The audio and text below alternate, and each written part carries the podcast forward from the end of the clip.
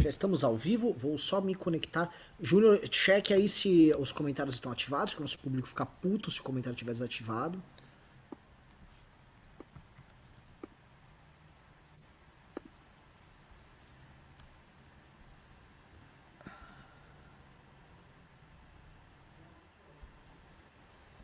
Perfeito. Chat ativado. Live se iniciando em instantes, só esquentando, chegando o público aí e tal. É... Hoje, então, será. Vamos tratar dessa questão do PGR, acho que é um tema bem interessante, um tema muito do safadinho. Vamos falar da humilhação que o Donald Trump impôs ao Brasil. Vamos falar do caos nos Estados Unidos, aproveitar o gancho do Trump para falar assim: a gente recebeu imagens hoje horrorosas, é cenário de guerra. Especialmente St. Louis, parece que é uma das cidades que está mais afetadas por isso, assim, tá, tá um horror. Acho que outro tema importante para a gente tratar hoje é. O Ministério da Verdade, né, do Bolsonaro, que agora só divulga as mortes depois do Jornal Nacional. Então a gente vai dividir. Né? É, é, nós vamos falar metade do Brasil com o Bolsonaro e metade dos Estados Unidos com o Trump. Aí eu imagino aquele, aquela pessoa de direita, bem intencionada, um ano atrás, exatamente um ano atrás, falou assim: nossa, imagina em 2020 qual vai ser o noticiário, né? O cara tá esperando agora julho, ju, julho de 2020. Bolsonaro com todas as reformas feitas, PIB crescendo 6%, tá? Esquerda em pânico, desbaratada, corrupção, centrão destruídos e Donald Trump caminhando triunfalmente para vencer com 70% dos votos da eleição Estados Unidos. Quando a gente olha hoje a situação, a gente vê o dinamismo, a, a dinâmica do cenário político, né? E outra coisa, o retorno do discurso de esquerda com uma força e com uma virulência que não vejo desde 2013. Desde 2013 eu não vejo o discurso da esquerda ganhando tanto momento como ele está ganhando agora, o que para nós, defensores das ideias que nós defendemos, é um problema. Mas vou começar. Boa noite, meus queridos amigos do NBL News. NBL News, o seu melhor programa de notícias políticas, comentários, militância, porradaria, certos palavrões, uh, uh, homens nus à noite, às vezes, aqui dançando. Teve uma vez, não vamos comentar. É mesmo? É, graças a Deus que eu não tava nesse Não, é, então. Teve um, mas não era eu também, mas enfim. É, teve, a gente, inclusive peço desculpas para quem assistiu aquele, aquele episódio do MBL News e tal, mas como é um programa da família, hoje não vai acontecer. Inclusive, o Ravena está tomando seu cafezinho, pronto. Olha, eu vou estar impávido, tá? Pronto para tratar desse problema. E nós vamos falar o seguinte: eu quero saber, nós vamos começar pelo título aqui, tá? O PGR Augusto Aras acabou com os sonhos de Jair Bolsonaro de fazer o próximo presidente da Câmara.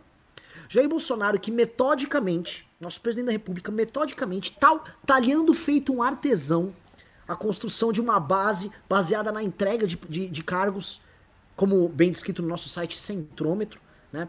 Trabalhando, operando com a calma e parcimônia que não é comum a Jair Bolsonaro, construindo ali na base da cooptação mais vil uma base das mais vagabundas possíveis, que Maquiavel diria, este exército de mercenários nunca manterá sua nação viva, Jair Bolsonaro vê aquilo tudo sendo destruído pelo próprio PGR que ele colocou lá.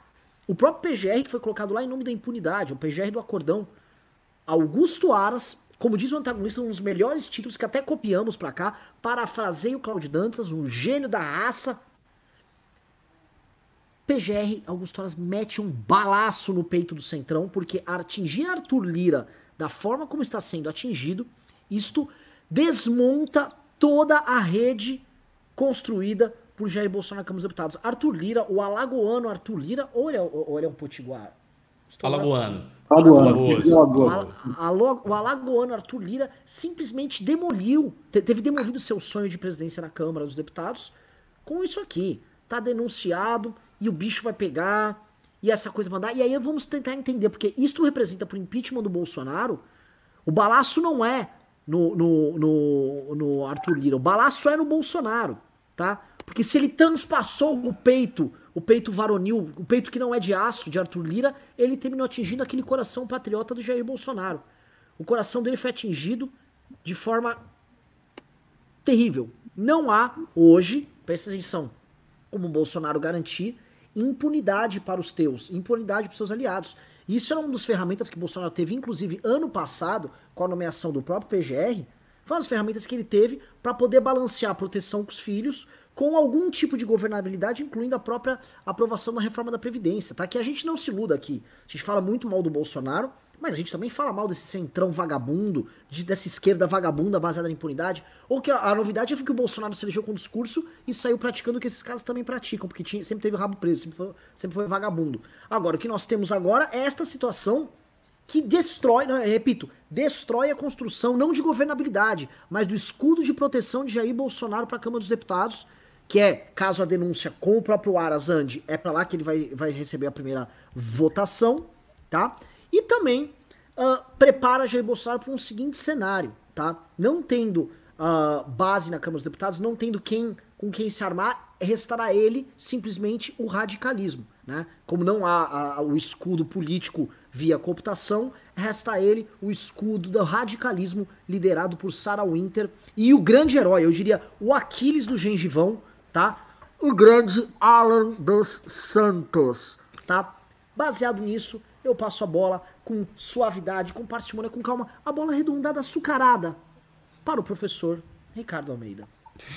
Vamos lá, então você resumiu muito bem o drama do Bolsonaro, porque ele havia tentado tecer uma aliança com o Centrão através da entrega de certas estatais, né, o, o, o Fundo Nacional de Educação, é, algumas estatais, então ele trouxe esses partidos para si. Só que há um grande problema, que é óbvio, e é o seguinte: ninguém vai querer ficar junto de um governo que está sendo tão pressionado ao ponto de que os aliados desse governo serão os primeiros a serem denunciados.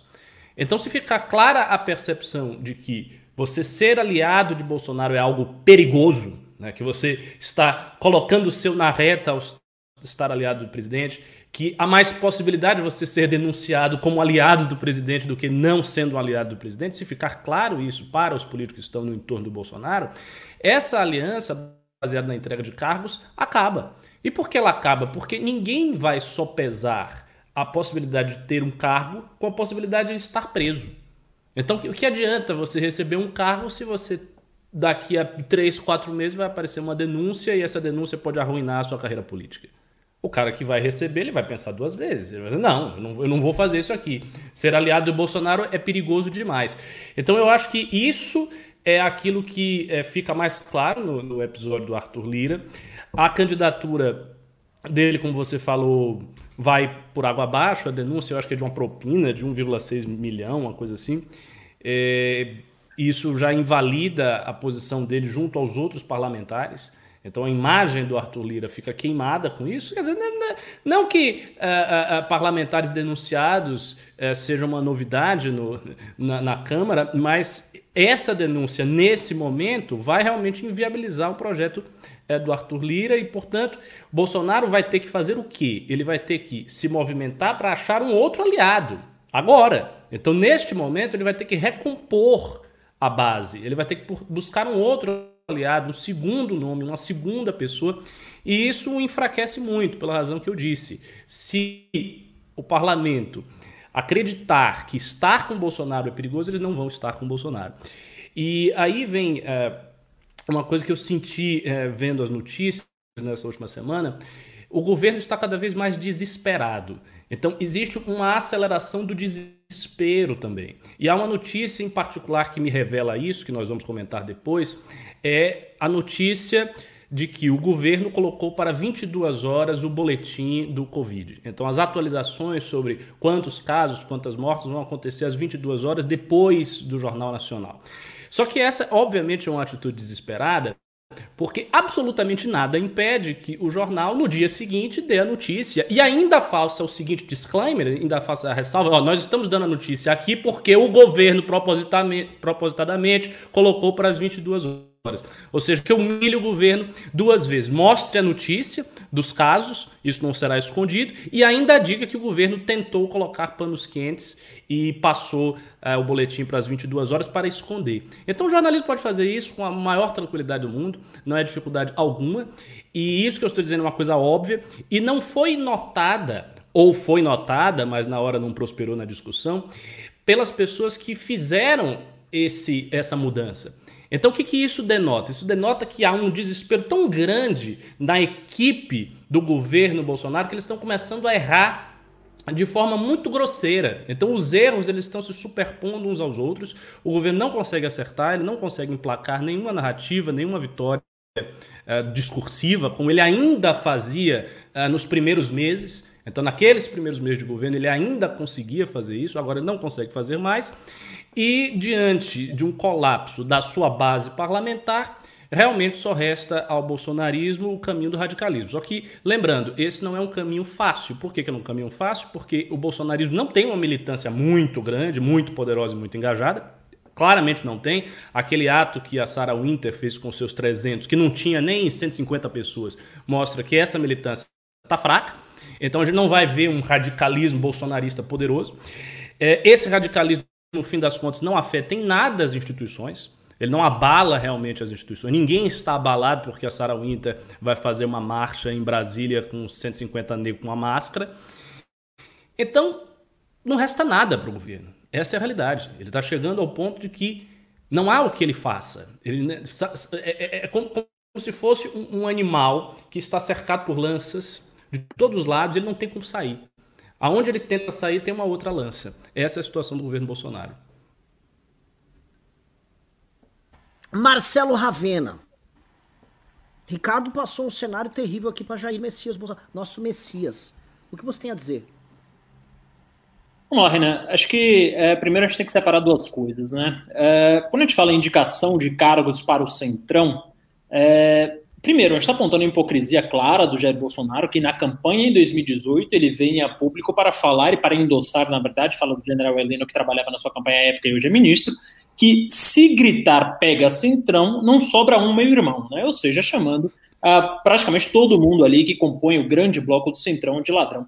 É uma lógica que eu discordava na campanha e discordo hoje. Tá? Então, por exemplo, se fosse eu presidente da República, é, eu não teria condições de é, é nomear, por exemplo, para o DENOX, né, que é o, é, é, Departamento Nacional de Obras contra a Seca, ninguém do meu círculo próximo. Eu ia ter que perguntar para os parlamentares do Centrão, que são parlamentares do Nordeste, Cara, o que é que eu faço com isso? Porque ninguém é obrigado a saber tudo. Ninguém é obrigado a é, é, é enfim, todos os conhecimentos técnicos é, possíveis e sociais, etc., todas aquelas questões que envolvem sobre todo o Brasil. Então, é natural que haja, assim, indicações de parlamentares a do Centrão para alguns cargos específicos, porque isso faz parte da democracia, é assim no mundo inteiro, é assim na Alemanha, é assim no Reino Unido, é assim na Itália, parlamentares indicam cargos no executivo porque a gestão é descentralizada, e o presidente não tem condições a, a, de ficar vendo o Brasil inteiro de ficar a par e de ter técnicos para cuidar de questões específicas. Agora, a partir do momento em que você coloca na presidência desse mesmo departamento uh, nacional de obras contra secas, que tem um orçamento anual de mais de um bilhão de reais, Fernando Marcondes de Araújo Leão, indicado de Ciro Nogueira, presidente do PP, acusado de receber 7,3 milhões de reais em propina da Odebrecht, Aí a gente está falando de uma coisa completamente diferente. Aí a gente está falando de uma coisa completamente antirrepublicana. Aí a gente não está falando de conhecimento técnico, a gente está falando de nada. Ele abriu as portas do cofre do erário público para o Centrão roubar. Ele colocou um corrupto, colocou um notório corrupto lá. E não foi a primeira situação, não foi no Denove houve também a indicação do Banco do Nordeste de um rapaz que era acusado de improbidade administrativa e desvios enquanto presidente da Casa da Moeda. Né? Então vejam só vocês. E aí, para fechar a tríade, ele me entrega a principal fundação do, de um dos principais ministérios, e aí existe sempre uma a, a briga, em geral a direita acha que o principal ministério é da economia, a esquerda acha que é o Ministério da Educação, mas pouca gente acha que é, pouca gente discorda que são os dois principais ministérios. Ele pega a principal fundação do Ministério da Educação, que é a Fundação Nacional para o Desenvolvimento da Educação, com um orçamento de mais de 60 bilhões de reais para você que não tem, é, que está ouvindo isso, fala, pô, bilhões, milhões, tá, não tem muita noção. Isso é maior que o orçamento da cidade de São Paulo. 60 bilhões de reais, o cara desse, ele tem mais poder nas mãos do que um prefeito de São Paulo. Ele entrega isso para o chefe de gabinete de Valdemar da Costa Neto, preso no mensalão. Então isso já não é mais republicanismo, isso não faz parte mais da democracia. Isso ele está abrindo as portas para o Centrão roubar o brasileiro. Ele coloca três corruptos com experiência para cuidar de três dos maiores orçamentos federais. Então, veja bem, não é só. Eu, eu, claro, quando a gente comunica por meme, a gente tem que passar uma mensagem um pouco mais rasa e não dá para passar o panorama todo. Mas o problema não é só, ah, tá indicando para o Centrão aqui, veja bem. Tal. O problema é que ele está abrindo a porta, ele está colocando no comando das principais rúbricas uh, uh, do orçamento federal nomes notadamente corruptos desse bloco eh, político que se formou, que se, é, é, veio a se, a se chamar de Centrão. Né? Então não é, é, uma simples indicação, não é, veja bem, muita gente fala, ah, vocês do MBL não queriam governabilidade, claro que queríamos, claro, isso é republicano, é o que eu falei, cargos políticos são ocupados por políticos no mundo inteiro. Agora, eu não sei em algum, não sei em lugar nenhum do mundo que esses cargos são dados para pessoas com histórico, com ficha policial, com histórico de roubos e desvios do erário público. E aí, principalmente, essa contradição se aflora quando a gente fala de Jair Bolsonaro, que é alguém que se elegeu com o discurso uh, uh, de não roubar e de, uh, enfim, ficar contra o, o, centrão e a velha política. Né? Então, é, é realmente aí é uma das maiores, se não a maior contradição do governo Bolsonaro até agora. Né? É, você resumiu de um Pessoal... jeito, Ravena, que mesmo o passador de pano mais talentoso teria muita dificuldade de escapar dessa argumentação, porque você citou, citou os nomes, botou tudo no lugar. É, realmente, não, não, não tem como defender isso aqui. Não, não, o, o, eu queria saber, minha imagem tá ruim, meu áudio tá ruim ou tá, tá, tá, tá A sua tá, imagem está ruim. bem ruim. Tá bem ruim. Puta que pariu, viu? É... Deixa eu ver tentar melhorar aqui essa bagaça, pô, estraga a audiência eu fazer isso, que merda, viu? Eu vou, eu vou, eu vou fazer o seguinte, me deem um segundo. Não tem problema, não tem problema. Vamos, vamos conversando aqui por enquanto. Ah, então, bora. Por enquanto, bora. enquanto o Renan vai lá fazer as coisas, vou aproveitar e fazer meu merchan, me sigam aqui no Instagram. já teve uma pessoa que disse: Olha, o Ravena vai pedir isso aí daqui a pouco. Já, vou tô, já tô seguindo logo. obrigado, obrigado, obrigado. Sempre peço isso mesmo, para mim é bastante importante. Melhorou, tá pessoal? Tá ou tá ruim? Como é que é? Tá ruim. Ele perguntou se melhorou, se tá ruim, tá ruim. Tenta rotear o 3G aí, Renan. Tenta rotear o, o, o 3G do celular ao invés de pegar o Wi-Fi da casa. Tá. E... É, tá bem travado, tá, tá complicado mesmo. Ai, ai. Pô, hoje que eu estava aqui empolgado, que eu estava aqui dando discursos, né? O Renan tem com esses probleminhas técnicos. Mas acontece do jogo. E enfim, aí o Bolsonaro também ele vai e, e faz essa coisa aí de colocar o boletim para 22 horas, né? Que você comentou, que é, um, quase o Ministério da Verdade, né? Só para não aparecer no Jornal Nacional. E aí mostra mais uma vez que ele não está preocupado com vidas, ele não está preocupado que ninguém está morrendo. Ele sempre fala, e daí? Não sou coveiro. Não, não tenho que, que eu tenho a ver com essa porra aí? O que é que é, As pessoas morrem, né? Faz parte da vida. A vida é isso. Você nasce, cresce e morre. É. Qual, qual e fica incentivando aglomeração, na manifestação, subir na cavalo, de helicóptero, e subir no caminhão de som, fazendo todo tipo de coisa. E agora ele mostra que ele só tem uma preocupação com a imagem dele, né, não com as vidas. Então, por isso ele posterga esse boletim aí de divulgação de óbitos, né? E o Brasil aí, mais uma vez, já tem uma semana, sete, hoje é o oitavo dia, aqui vai ser o país do mundo que mais há óbitos por Covid, e o, também o sétimo, o sétimo dia é, que tem mais, o maior número de óbitos por milhão de habitantes também no mundo. E ele fica aí, né? Ah, não, tudo bem, a partir de agora não pode mais divulgar. É quase o Ministério da Verdade, né? Quando ele tira uh, um ministro da Saúde técnico, quando ele tira dois ministros da saúde técnico, né, dois médicos, Mandetta, que era um ortopedista, e mais, mais político do que médico, e o Nelson Tais, que era um oncologista respeitado, né, com uh, mestrado, doutorado, acadêmico, etc., para colocar um general, né, e com esse general vem mais 41 uh, ah, no Ministério da Saúde. Então, assim, claramente ele está querendo aparelhar o Ministério da Saúde para fazer daquilo o Ministério da Verdade, ele está a fim de esconder as mortes, quer falar que não tem nada. Vem alguns parlamentares uh, populistas, inclusive, não sei se vocês viram esse vídeo, foi um vídeo que rodou muito no Facebook, uh, invadindo hospitais de campanha, porque aquilo ali é uma invasão para fazer um showzinho, para fazer live, para ficar gritando enquanto pacientes estão lá, uh, melhorou bastante, né? melhorou bastante. É, enquanto pacientes estão lá convalescendo, enfim, é, tendo seus problemas, e, enfim, é isso aí Passa a bola pro Renan que eu tava. Primeiro eu queria pedir assim, pessoal, qual é? 500 likes aqui? Como é que vocês acham que o gado vai vir? O gado tá desistindo de vir aqui arrumar briga com a gente. Vocês têm que meter like nessa bagaça, pô. Metam like, tá, tá, tá, dá like aí pro gado vir. Que, pô, pô, que putaria é essa, porra? Tá, dedo no like aí. Vamos voar logo pra, do, pra mil likes, tá? Vamos subir essa bagaça. Que isso, tá? Agora, é, eu, vou trazer um ponto aqui que é o seguinte: o Ravena, eu vou, eu vou voltar onde eu saí. O Ravena fez um comentário que é um comentário essencial. Que qualquer pessoa que tente entender um pouco de política e um pouco do processo político do Brasil nos últimos anos tem que entender que esta é a questão, esta é a grande questão é como fazer a dita nova política, eu acho um termo, uma merda de termo, um termo horrível. Mas enfim, como fazer uma política diferente da roubalheira que a gente viu nos últimos anos, dessa, desse presidencialismo de cooptação que nós temos no Brasil, mas governar.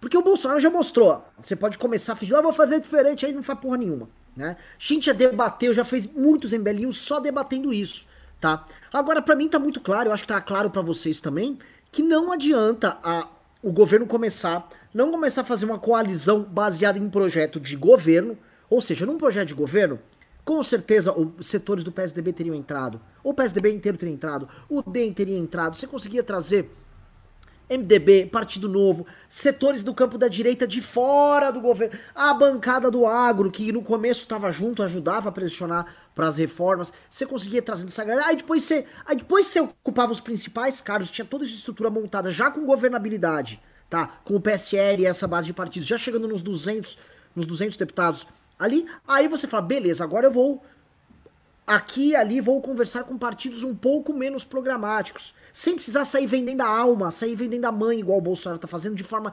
desesperada. Ele não fez uma boa construção.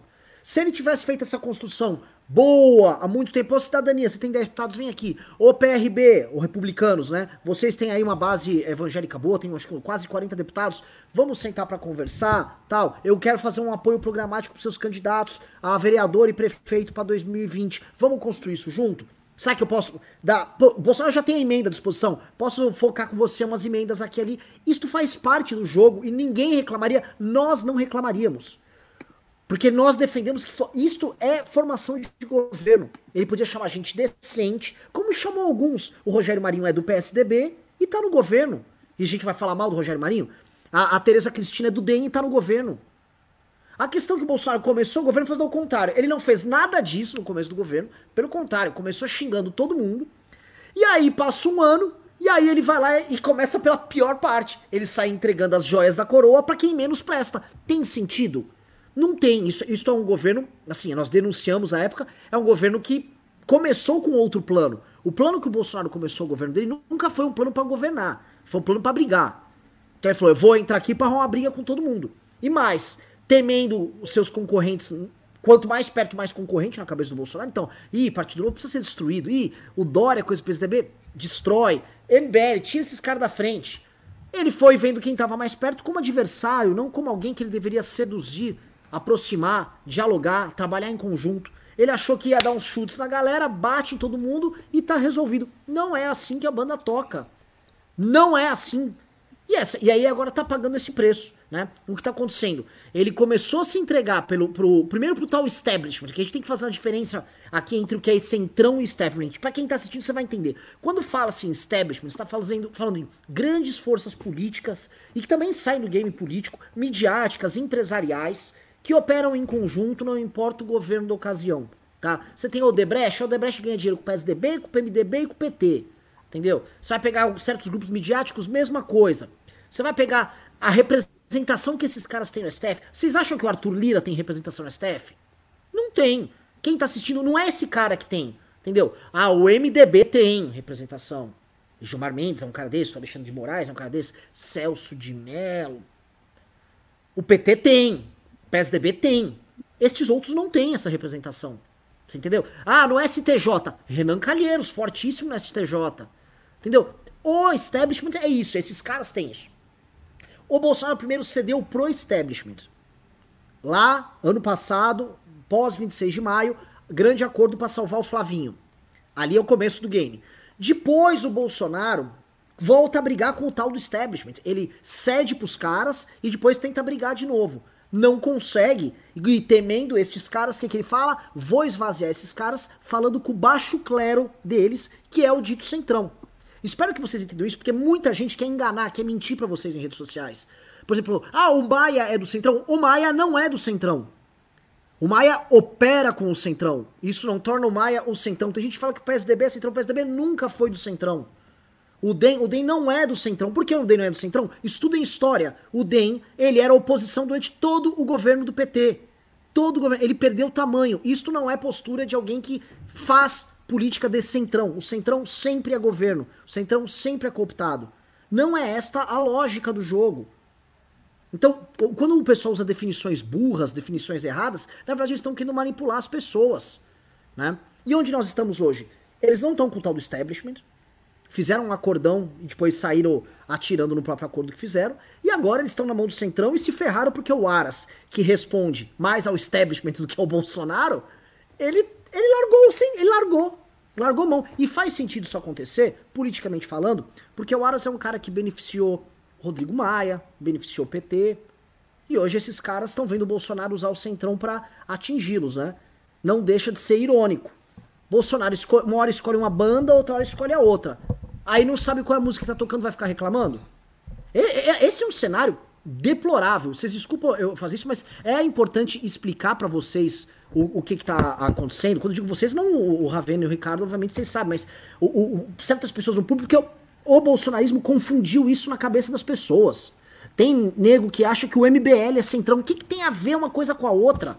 Ah, o MBL é establishment? Não! O MBL, eu já conversei com todos. Eu já conversei com gente do centrão, gente. É turmas diferentes. E, e fica essa, essa, essa, essa coisa assim, os caras empacotam conceitos de uma maneira idiota. E acontece isso. As pessoas não sabem as definições das coisas, e ao não saber as definições das coisas, as pessoas não sabem nem se defender do que está acontecendo. Ricardo Almeida. Não, eu achei que você resumiu muito bem, você fez todas as distinções. É... Perfeito, perfeito, é isso mesmo. É, eu só acrescentaria aí uma coisa: o establishment. Não é que Bolsonaro não está com o establishment. O establishment está ativamente empenhado em derrubar o governo Bolsonaro, porque ele é um inimigo fidagal do governo Bolsonaro. E por quê? Porque o discurso do governo Bolsonaro sempre foi um discurso contra o establishment. Ele se elegeu com esse discurso. É, e é óbvio que qualquer agente político que se elege com um discurso anti-establishment vai sofrer resistência do establishment. Isso é uma coisa óbvia. A gente, por exemplo, a gente faz um discurso, o MBL tem um discurso liberal e muito crítico da esquerda. Se a gente se elege em qualquer coisa, a esquerda vai nos olhar como inimigos. Isso é evidente, isso obviamente aconteceria. Então, sabendo que isso iria acontecer, o que o Bolsonaro deveria ter feito é ter pego as figuras menos proeminentes do establishment e ter oferecido para essas figuras alguma coisa para que ele pudesse dividir o seu adversário, né?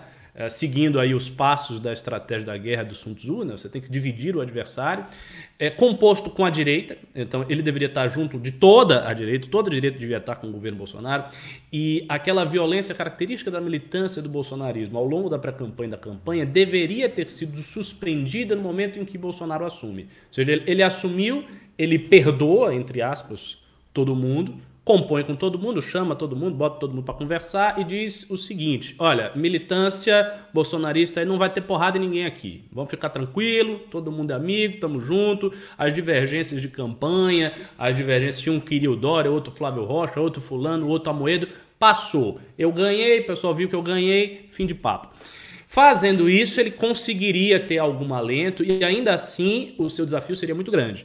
Porque quando a gente fala de establishment, nós estamos falando da verdadeira elite brasileira, uma, uma elite que tem poder desde antes da democratização. A gente não está não tá falando de agentes políticos sem poder, nós estamos falando dos agentes políticos mais poderosos que existem. Então, assim, já seria um grande desafio para o Bolsonaro, é, é, é, de alguma maneira, colocar essas pessoas contra a parede. E, e se ele tivesse feito isso, ele teria algum alento. Mas ele não fez isso. Como ele não fez isso, ele já entrou. Quando ele entra, nas primeiras semanas, se a gente for, se, se a gente olha com muita acuidade, nas primeiras semanas já está definido todo o destino do Bolsonaro até aqui. Todo o destino do Bolsonaro, com aquele discurso, batendo todo mundo, não faço aliança com ninguém, eu sou o povo, o povo sou eu e tá acabado. E todo mundo que se vire aí. Com esse discurso, já estava claro que ele ia cair. E ele ia cair e ia a, se enfraquecer porque ele não é um ditador. Ele não é um ditador. Então, ele não está numa estrutura de Estado cuja máquina lhe pertença como coisa dele, que ele manda e acabou, ele dispõe dela. Ele não está. Então, como ele não é um ditador e ele não é um político, a única coisa que restou ao governo, a única coisa que restou ao governo era o apoio popular. Porque o apoio popular ele tinha. Só que o apoio popular ele tinha na base daquelas promessas que vocês sabem quais são: combate à corrupção, combate à esquerda, guerra cultural, defesa dos valores conservadores. Isso formava a base de apoio popular.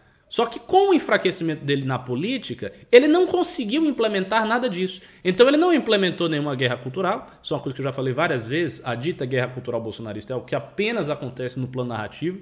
Todas as decisões que têm, que têm ressonância moral são tomadas pelo STF a contrapelo do interesse do governo, são tomadas pelo parlamento a contrapelo do que o Bolsonaro acha ou deixa de achar, ou do que a militância bolsonarista acha ou deixa de achar, então a guerra cultural não existe. O combate à corrupção foi sustado, porque ele teve que dissolver uh, os instrumentos, ele teve que tirar os instrumentos da Lava Jato por conta do acordão. Uh, o combate à esquerda ele não está conseguindo, porque a esquerda está se fortalecendo durante o governo dele. E o que restou? Nada. Então não restou nenhum horizonte programático para o governo e é por isso que o apoio popular dele vai se desvanecer. Então ele vai perder o apoio popular. É impossível para Bolsonaro, nesta circunstância, não perder o apoio popular. Absolutamente impossível. Não tem o que ele possa fazer. Simplesmente não tem o que ele possa fazer. Por isso que já há algum tempo, nessas mesmas lives aqui do MBL, eu tenho dito, em termos intelectuais, em termos analíticos, o governo Bolsonaro é um problema resolvido para mim. Assim, eu entendo o governo Bolsonaro, já entendi o governo todo, sei o que, que ele vai fazer, tenho uma visão bem clara dos horizontes de possibilidade do governo e está acabado. Então, analiticamente, o governo Bolsonaro está decifrado. E daí o que a gente vai fazer é apenas contemplar os fatos, ver os fatos chegando e ver as coisas se confirmando, as previsões se confirmando. Dizer, basicamente essa é a postura. E o que nos resta fazer de realmente importante é preparar o pós do governo Bolsonaro, é preparar a alternativa para 2022, é preparar o campo direito para os ataques que, que vêm, estão vindo da esquerda, é preparar as coisas para quando o governo Bolsonaro for embora, a gente prosseguir e a queda dele não levar todo mundo de roldão. É isso que o MBL tem que fazer e é isso que a direita democrática tem que se preocupar. Essa é a preocupação real. E se o cenário mudar muito, se acontecer um revés muito louco e improvável, imaginando, por exemplo, que o Bolsonaro tenha a chance de dar um golpe mesmo e aconteça alguma aceleração e, e, e algo que ele faça pegue a energia e consiga mobilizar as pessoas, o que eu acho muito difícil. Se isso vier a acontecer, a gente vai estar atento para se defender né, desse tipo de iniciativa. Mas eu não creio que ela vai ocorrer. Eu acho que o que vai acontecer é o que nós já estamos vendo semana a semana. É denúncia, escândalo, todas as narrativas e as discussões. Podem lembrar, as discussões é, de, de, minudências do tipo Golden Shower, uh, Bolsonaro que deu declaração, não sei o quê, menina, menino veste azul, menina veste rosa, essas coisas vocês podem ver. Estão começando a desaparecer. Percebam, está tá desaparecendo. E a tônica dominante no noticiário é o escândalo. É aquele noticiário da política bem tradicional. Fulano abre denúncia contra Cicrano, PGR denuncia ao STF Arthur Lira, Paulo Marinho faz denúncia contra Bolsonaro assim assado, Moro sai, Moro dá depoimento assim assim, denúncia do Flávio vai. É, é, essa é a tônica do noticiário. Não é mais a tônica das besteiras que o Bolsonaro diz e nem a tônica das expectativas, é a tônica da denúncia, do escândalo, do pequeno escândalo, das pessoas sendo emparedadas pelas instituições, das pessoas caindo.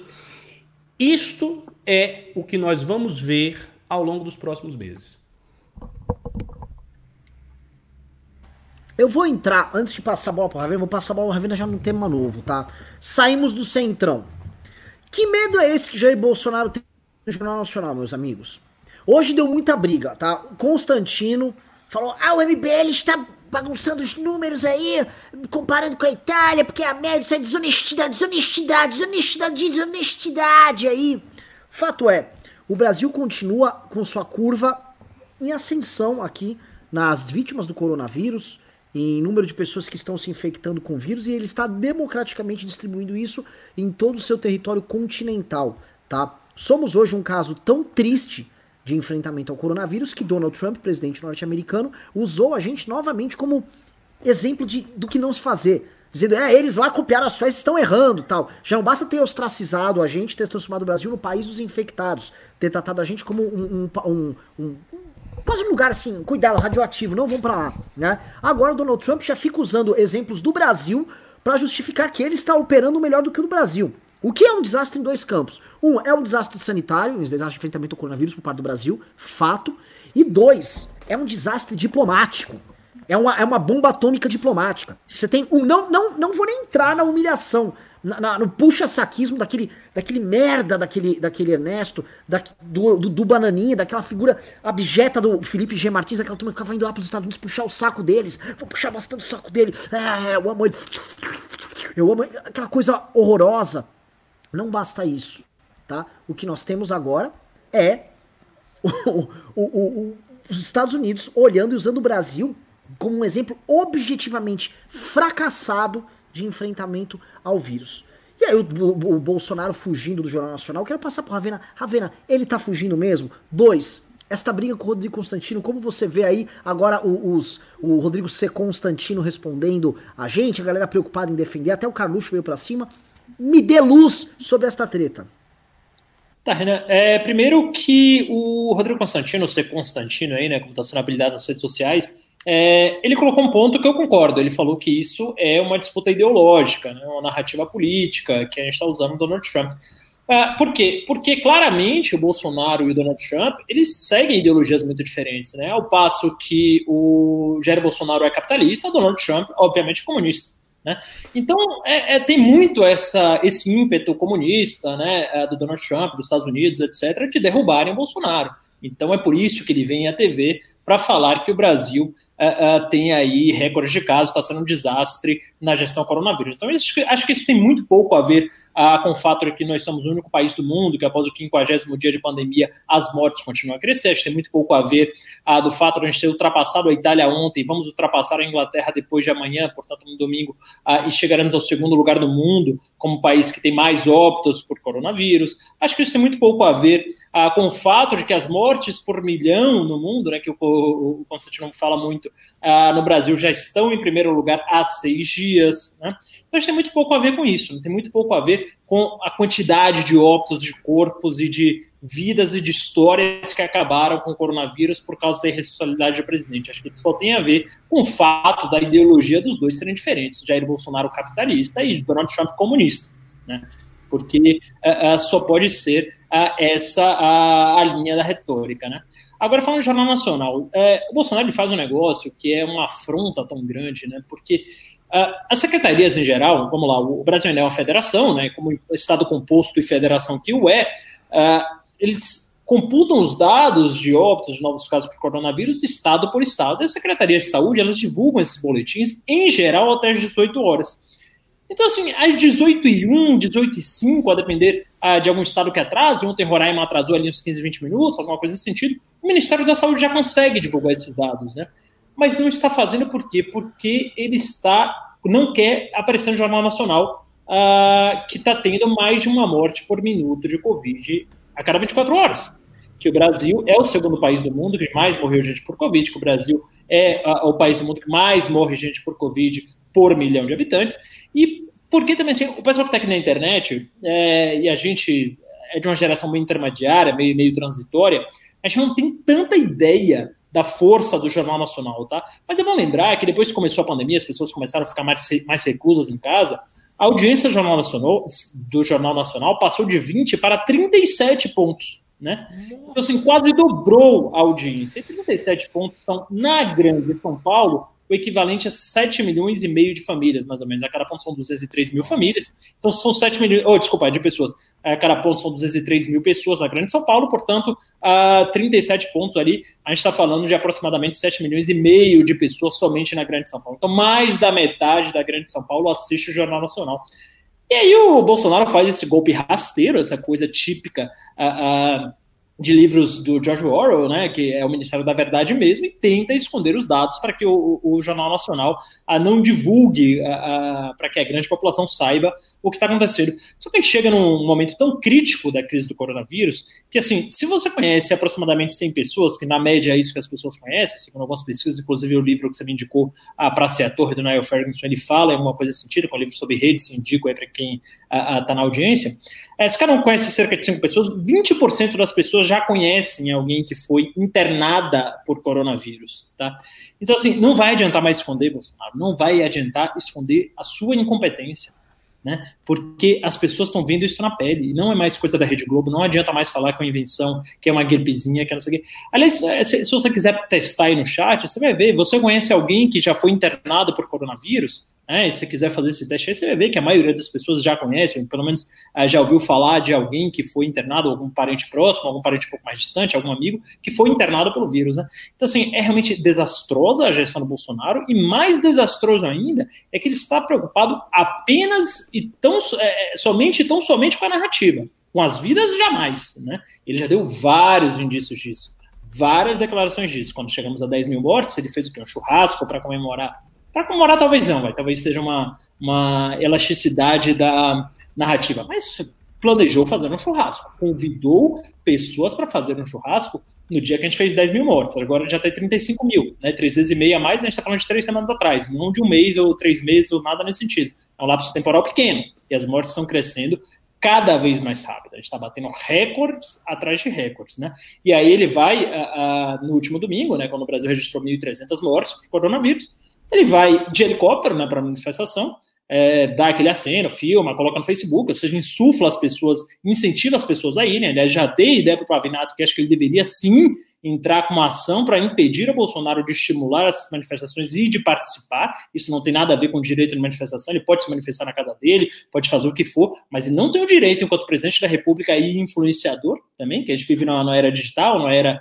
É, é, é onde essa é a principal profissão do mundo hoje, pelo menos aparenta ser influenciador, e como influenciador influenciar pessoas a participar de aglomerações, né?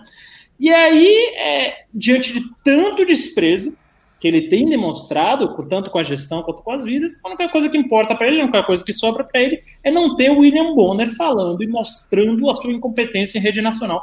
Não vai conseguir esconder, o William Bonner e o Jornal Nacional vão continuar noticiando pelos dados da Secretaria de Estado, já noticiaram isso ontem no Jornal Nacional, pelo que me falaram, também não assisto, vocês podem até ver aqui, deixa eu até mostrar aqui, ó, isso aqui deveria ter uma TV, não dá para ver, mas não tem, porque não tenho TV em casa, mas somente porque sou um maluco. Mas, é, enfim, o, o, Bolsonaro não vai é, é, conseguir esconder esse tipo de dado, não vai esconder sua incompetência, já chamou a atenção até do Donald Trump, né, que chegou a vir a público hoje para declarar isso. Enfim, é, é, o que a gente tem hoje, esse para mim é um dos principais motivos pelo qual a gente deve tirar ele do poder. É, duas coisas que eu queria acrescentar. A, a postura do Trump em relação ao Brasil se deve a uma razão muito fácil de entender, que é o seguinte: o Trump tem o apoio político do Brasil de graça, por conta da ideologia de direita que coloca a soberania do Brasil, do, do, dos Estados Unidos e a soberania de Israel como as duas soberanias que estão sendo atacadas pelos três grandes blocos do poder mundial: o bloco islâmico, o bloco russo-chinês e o bloco globalista. Essa é a visão do Olavo, essa é a visão do Olavo. Então, existem du du duas nações que têm uma soberania especialmente atacada por todos esses blocos e cuja defesa deve pautar sempre qualquer tipo de agente político que lide com política internacional para o olavismo. Quais são esses agentes? Estados Unidos, Israel. Então o apoio do Brasil aos Estados Unidos é de graça. E se você dá um apoio de graça a um determinado país, diplomaticamente você fica muito barato. Isso é coisa óbvia. Ah, o cara me deu um apoio de graça, tá tranquilo. Então você pode tratar ele do jeito que você quiser. Você não precisa negociar o apoio. O Trump não precisa negociar o apoio do governo Bolsonaro, ao contrário. Se o governo Bolsonaro tomasse uma postura mais independente em face do Trump, se ele tomasse uma postura menos submissa aos Estados Unidos, o que, que poderia acontecer? Ele poderia ser atacado pela própria militância bolsonarista. Veja que cenário curioso, que cenário extraordinário. Tamanho e tão profundo é o vínculo é, dos Estados Unidos, do Brasil, dos Estados Unidos da direita brasileira, é, da direita olavete. Então, ele não tem como fazer isso, de certa maneira, isso já está predefinido também, e o preço do Brasil para os Estados Unidos é um preço muito baixo. É, eu não acredito que o, o, Departamento de Estado americano saiba todas as distinções sobre Olavo e Bolsonaro, mas eles devem ter uma noção mais ou menos vaga de que o preço do Brasil é barato e a partir daí isso conforma, né, isso amolda as reações que o Trump vai ter com esse parceiro. Então, isso aí é uma coisa que já está dada. Sobre o, o, o, o atraso intencional do boletim, é como eu falei no meu primeiro comentário isso é uma idiotice total, porque não existe nenhuma dificuldade, nenhuma dificuldade de qualquer órgão do jornalismo dizer, olha, a quantidade de mortos é X e a quantidade de casos é Y. O boletim foi de ontem porque o governo Bolsonaro atrasou de propósito. Pronto, acabou. É, é, é muito fácil fazer isso e, e, e é pior. Porque aí, assim, a população ela vai receber a atualização, ela vai receber a atualização do número, pode ser um pouco depois, pode ser um dia depois, uh, sei lá, 12 horas depois, 15 horas depois, mas ela, mas ela vai receber. O jornalismo continuará divulgando, independente da Globo especificamente, ir até as secretarias e buscar informação nas secretarias. Não precisaria. Ele pode usar perfeitamente o boletim atrasado do, do Ministério da Saúde, ele pode usar isso aí e ele vai divulgar. Então o jornalismo vai divulgar isso aí. A diferença agora é que o jornalismo vai divulgar sempre indicando que houve um atraso intencional do governo para enganar a população. Então é isso. É isso que o, o, o Bolsonaro ele conseguiu isso. Ele, ele ganhou mais um argumento contra ele. A saber, o argumento de que ele atrasa intencionalmente o boletim porque ele quer esconder da população a obviedade do crescimento dos números do, de casos de Covid. Isso é muito, muito burro, é muito burro. É uma coisa que você percebe assim. Você examina. Eu vi a notícia, em dois segundos eu, eu, eu, eu vi o que eu estou falando agora. Então, os caras não viram isso? Os caras acham mesmo que eles vão esconder com esse expediente idiota? Não vão. Então, assim, isso tudo denota desespero. Quando você tem um agente político social, um governo, uma organização que começa a cometer erros muito primários, que podem ser notados por qualquer pessoa com mínimo de atenção em um minuto, é porque essas organizações, esses indivíduos, esses agentes, esses governos estão no modo desespero. Então, Bolsonaro está no modo desespero. Eles já estão vendo a situação e a partir daí, como eu falei, é só erro, é erro atrás de erro. Eu vou, eu vou entrar num ponto aqui, pessoal, quero interagir com a galera, tá? Eu vou entrar num assunto que, enfim, não era assunto agora do dia, não é, é o assunto que estava no título. Vou perguntar para vocês, tá? Vou começar um jogo aqui. Quem no público é a favor da campanha do movimento Somos 70%?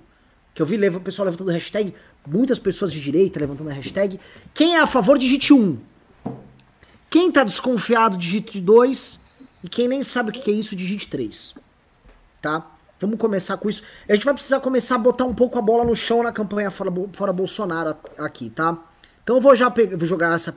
Vou pedir pro Júnior Ramos que tá aqui, por favor, muda o título pra Somos 70%? Interrogação. Eu vou tratar do assunto que tem a ver com a queda do Bolsonaro. E por favor, não tratem meu argumento aqui, tá? Uh, como um argumento de alguém que não tá querendo derrubar o Bolsonaro tal. Muito pelo contrário, a gente tá focado nisso aqui já há bastante tempo. O que acontece, tá?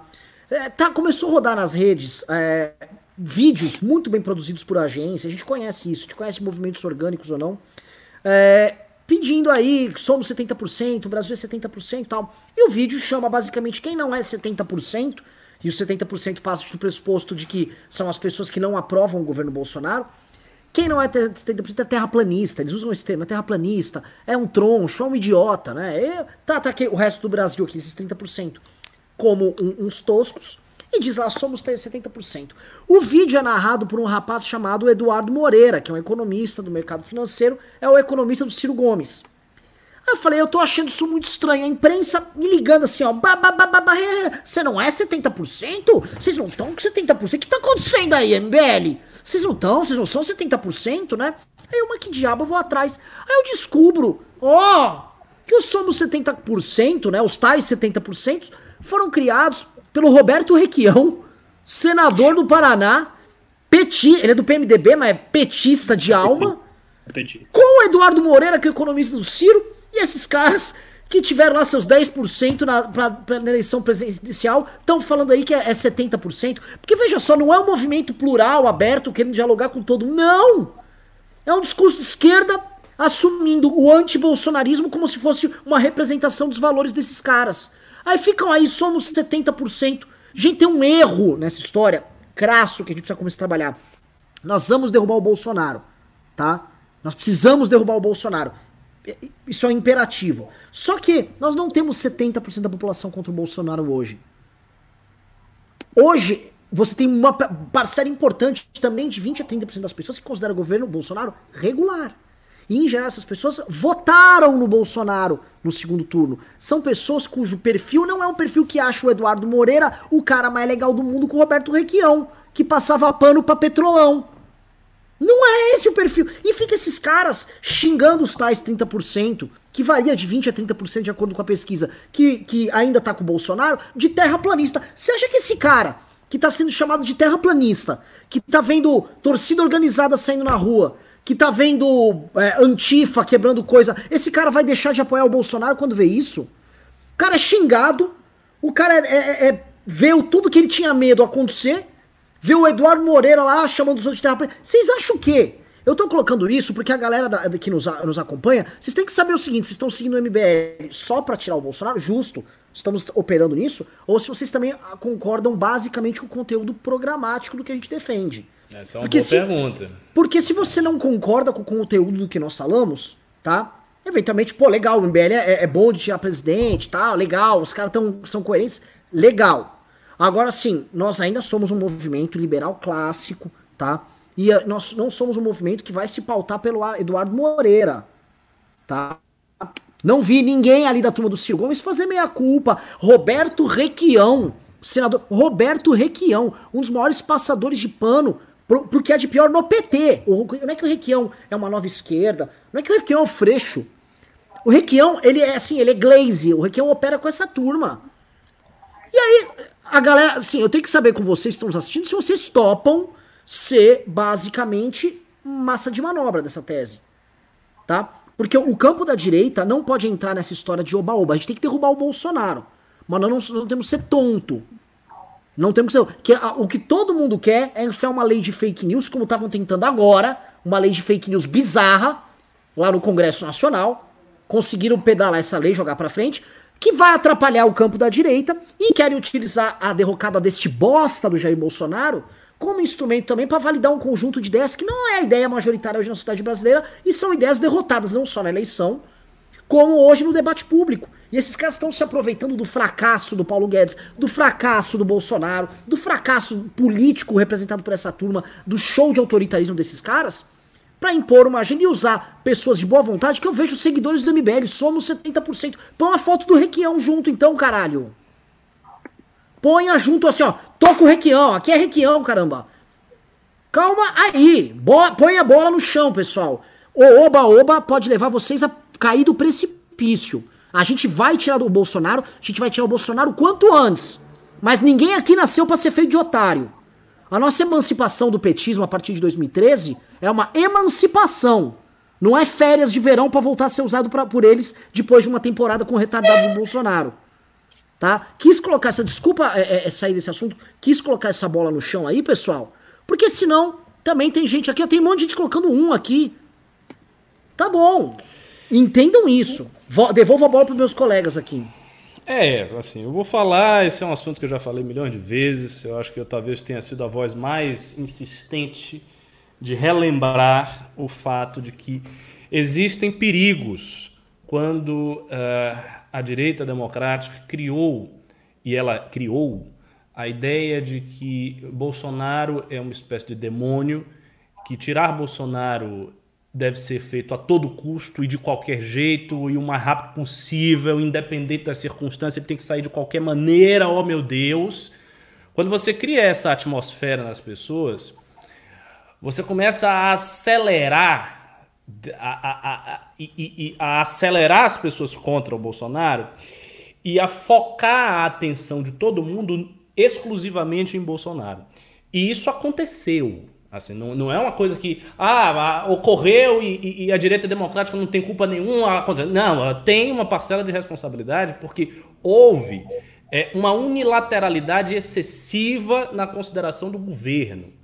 E isso fez com que as pessoas ficassem focando apenas no bolsonarismo. E não é o caso. Para a direita democrática, a luta política é uma luta de várias frentes simultâneas. Não é uma luta com uma frente, não é eu contra ele. Né? Tá aqui do lado da direita e tá aqui o Bolsonaro e acabou. E não tem mais nenhum outro agente. Não é bem assim.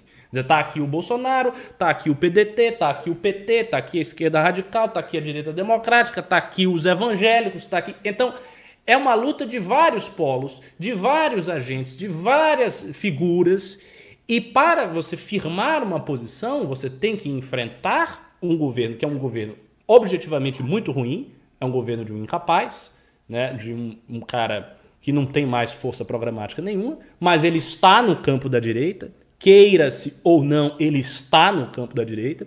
Então é enfrentar esse governo, mas entender que no processo de enfrentamento e no processo de desconstrução desse governo é necessário desconstruir os outros adversários também. Porque os adversários eles estão atuantes e eles não estão sob o holofote do noticiário nacional, que termina sendo o grande catalisador da atenção de todo mundo. Então todo mundo está olhando o noticiário nacional. Por exemplo, vou, vou dar um exemplo simples. É, lá no Pará, eu fiz um news com o pessoal do Pará. Eu não conheço nada do que está acontecendo no Pará, então eu fui muito informado sobre a situação do Pará. No Pará, o Helder Barbalho está sob é, denúncia de escândalos gravíssimos, gravíssimos, que fazem da rachadinha do, do Flávio Bolsonaro uma besteira, uma coisa de, de, de, de, de criança. Porque são escândalos que envolvem roubo, desvio, superfaturamento de respirador em plena pandemia. Ou seja, uma coisa muito grave, muito grave mesmo.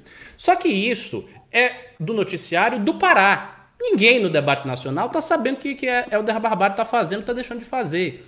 Do mesmo jeito, os governadores do PT, os governadores do PSB, eles estão afastados do noticiário nacional. Eles saem no noticiário regional. Então isso não se torna uma grande pauta nacional. Então, se o Rui Costa lá da Bahia roubar 100 milhões e tiver uma denúncia, todo mundo sabendo, ninguém vai saber.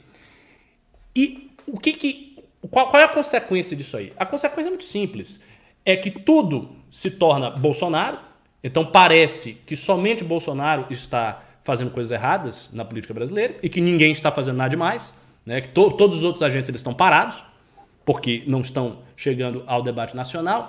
E aí isso catalisa essa coisa anti-bolsonarista que acaba se atropelando e que acaba, por conta da, da grande energia que, que, que essa dinâmica tem, esquecendo todo o resto.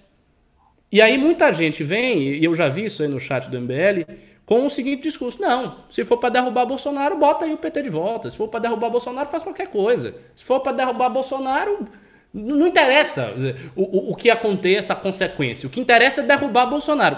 Se as pessoas continuarem, se vocês continuarem com essa mentalidade, tem duas opções. Primeiro, se você for um cara de esquerda, ok, faz sentido você dizer isso aí, claro.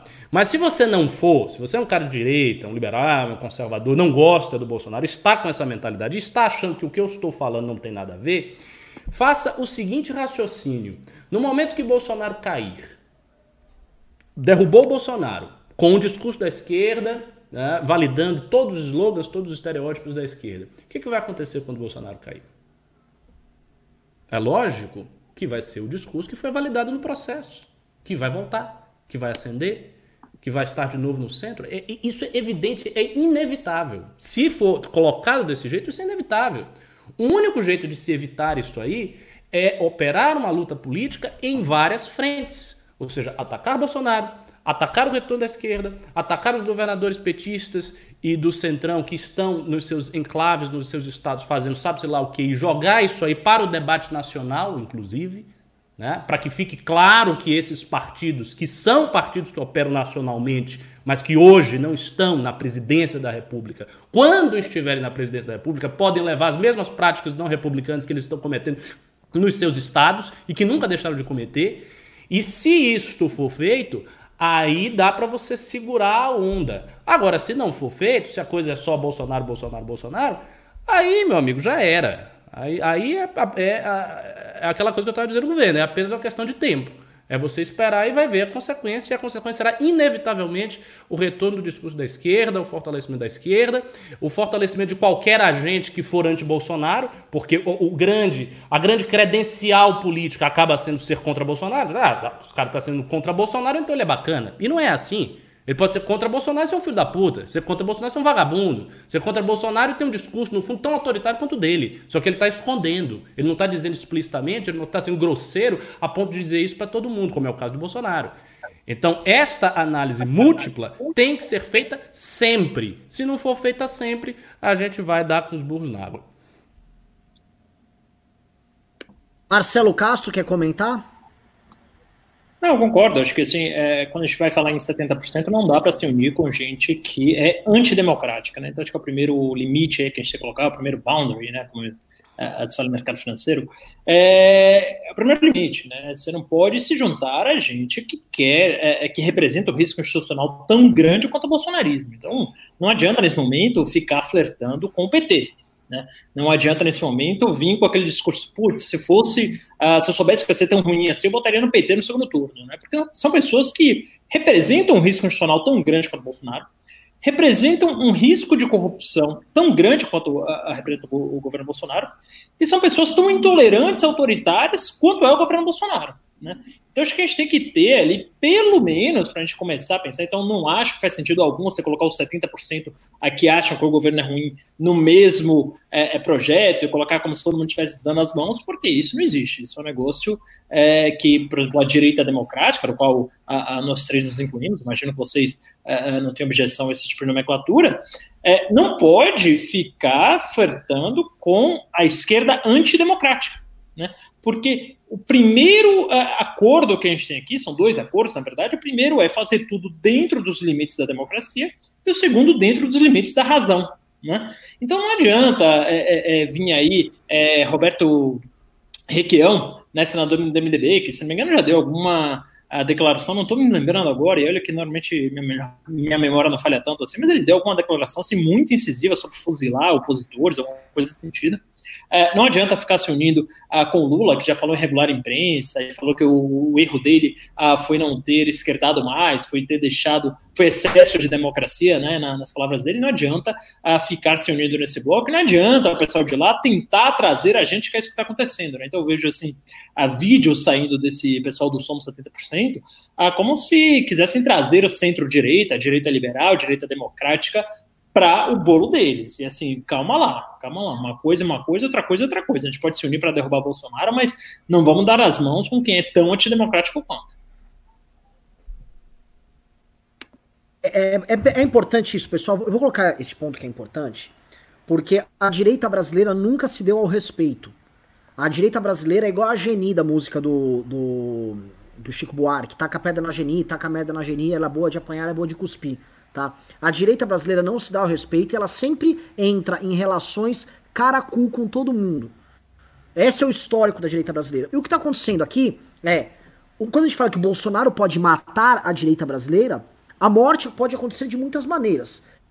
o exemplo ruim do governo dele é isto, está claro aqui um exemplo. As pessoas veem o governo dele e falam: ideias liberais na economia são uma bosta. Porque este Paulo Guedes que está aí só fez caca e fica dando palestrinha, Paulo palestra. Então isso aqui não serve. Quando eu for votar para prefeito, por favor, eu quero que coloquem lá um prefeito que tem uma linha oposta desse cara. Parece que o bom é gastar, é o Estado investir. Quero que uma prefeitura invista, construa uma estatal municipal, sei lá, de camisinha. Entendeu? É isso. Você começa a criar essas relações na cabeça do cidadão. Ó, oh, isso é coisa de nazista. Qualquer coisa. Ih, não vem com esse papo de nazista pra cima de mim, meu irmão. Você quer pra privatizar? Isso é conversa de nazista. O último que fez isso lá, ficava imitando o Goebbels lá, na, lá no governo do Bolsonaro. Cuidado aí. Você, isto vai acontecer e já deem assim como fato. Isso já aconteceu. Já cagou. Já deu ruim. Coisa 2. Ainda existe na, na, na sociedade uma, uma, repulsa enorme ao Partido dos Trabalhadores e ao conjunto de ideias que eles, eles, eles desmontaram. Quando a gente vê um malandro como esse Eduardo Moreira, né? Que é um cara que fica nos xingando, já ataca todo mundo. Ele tenta fazer uma assim, eu sou economista do Ciro, então eu vou xingar os outros igual o Ciro xinga.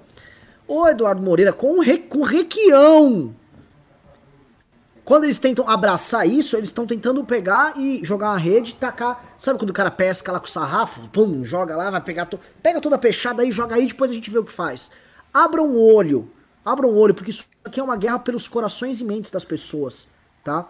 E esta guerra por corações e mentes das pessoas é uma guerra que vai se utilizar neste instante, sim, do, do fracasso do Bolsonaro. Tá? Nós estamos falando isso porque eventualmente temos liberais aqui, temos conservadores, e pessoas que não concordam eventualmente com o Eduardo Moreira nem sabem, simplesmente acham que, poxa, a sociedade se organizou numa coisa aí de somos 70 por. Não é assim que a banda toca, meus queridos amigos.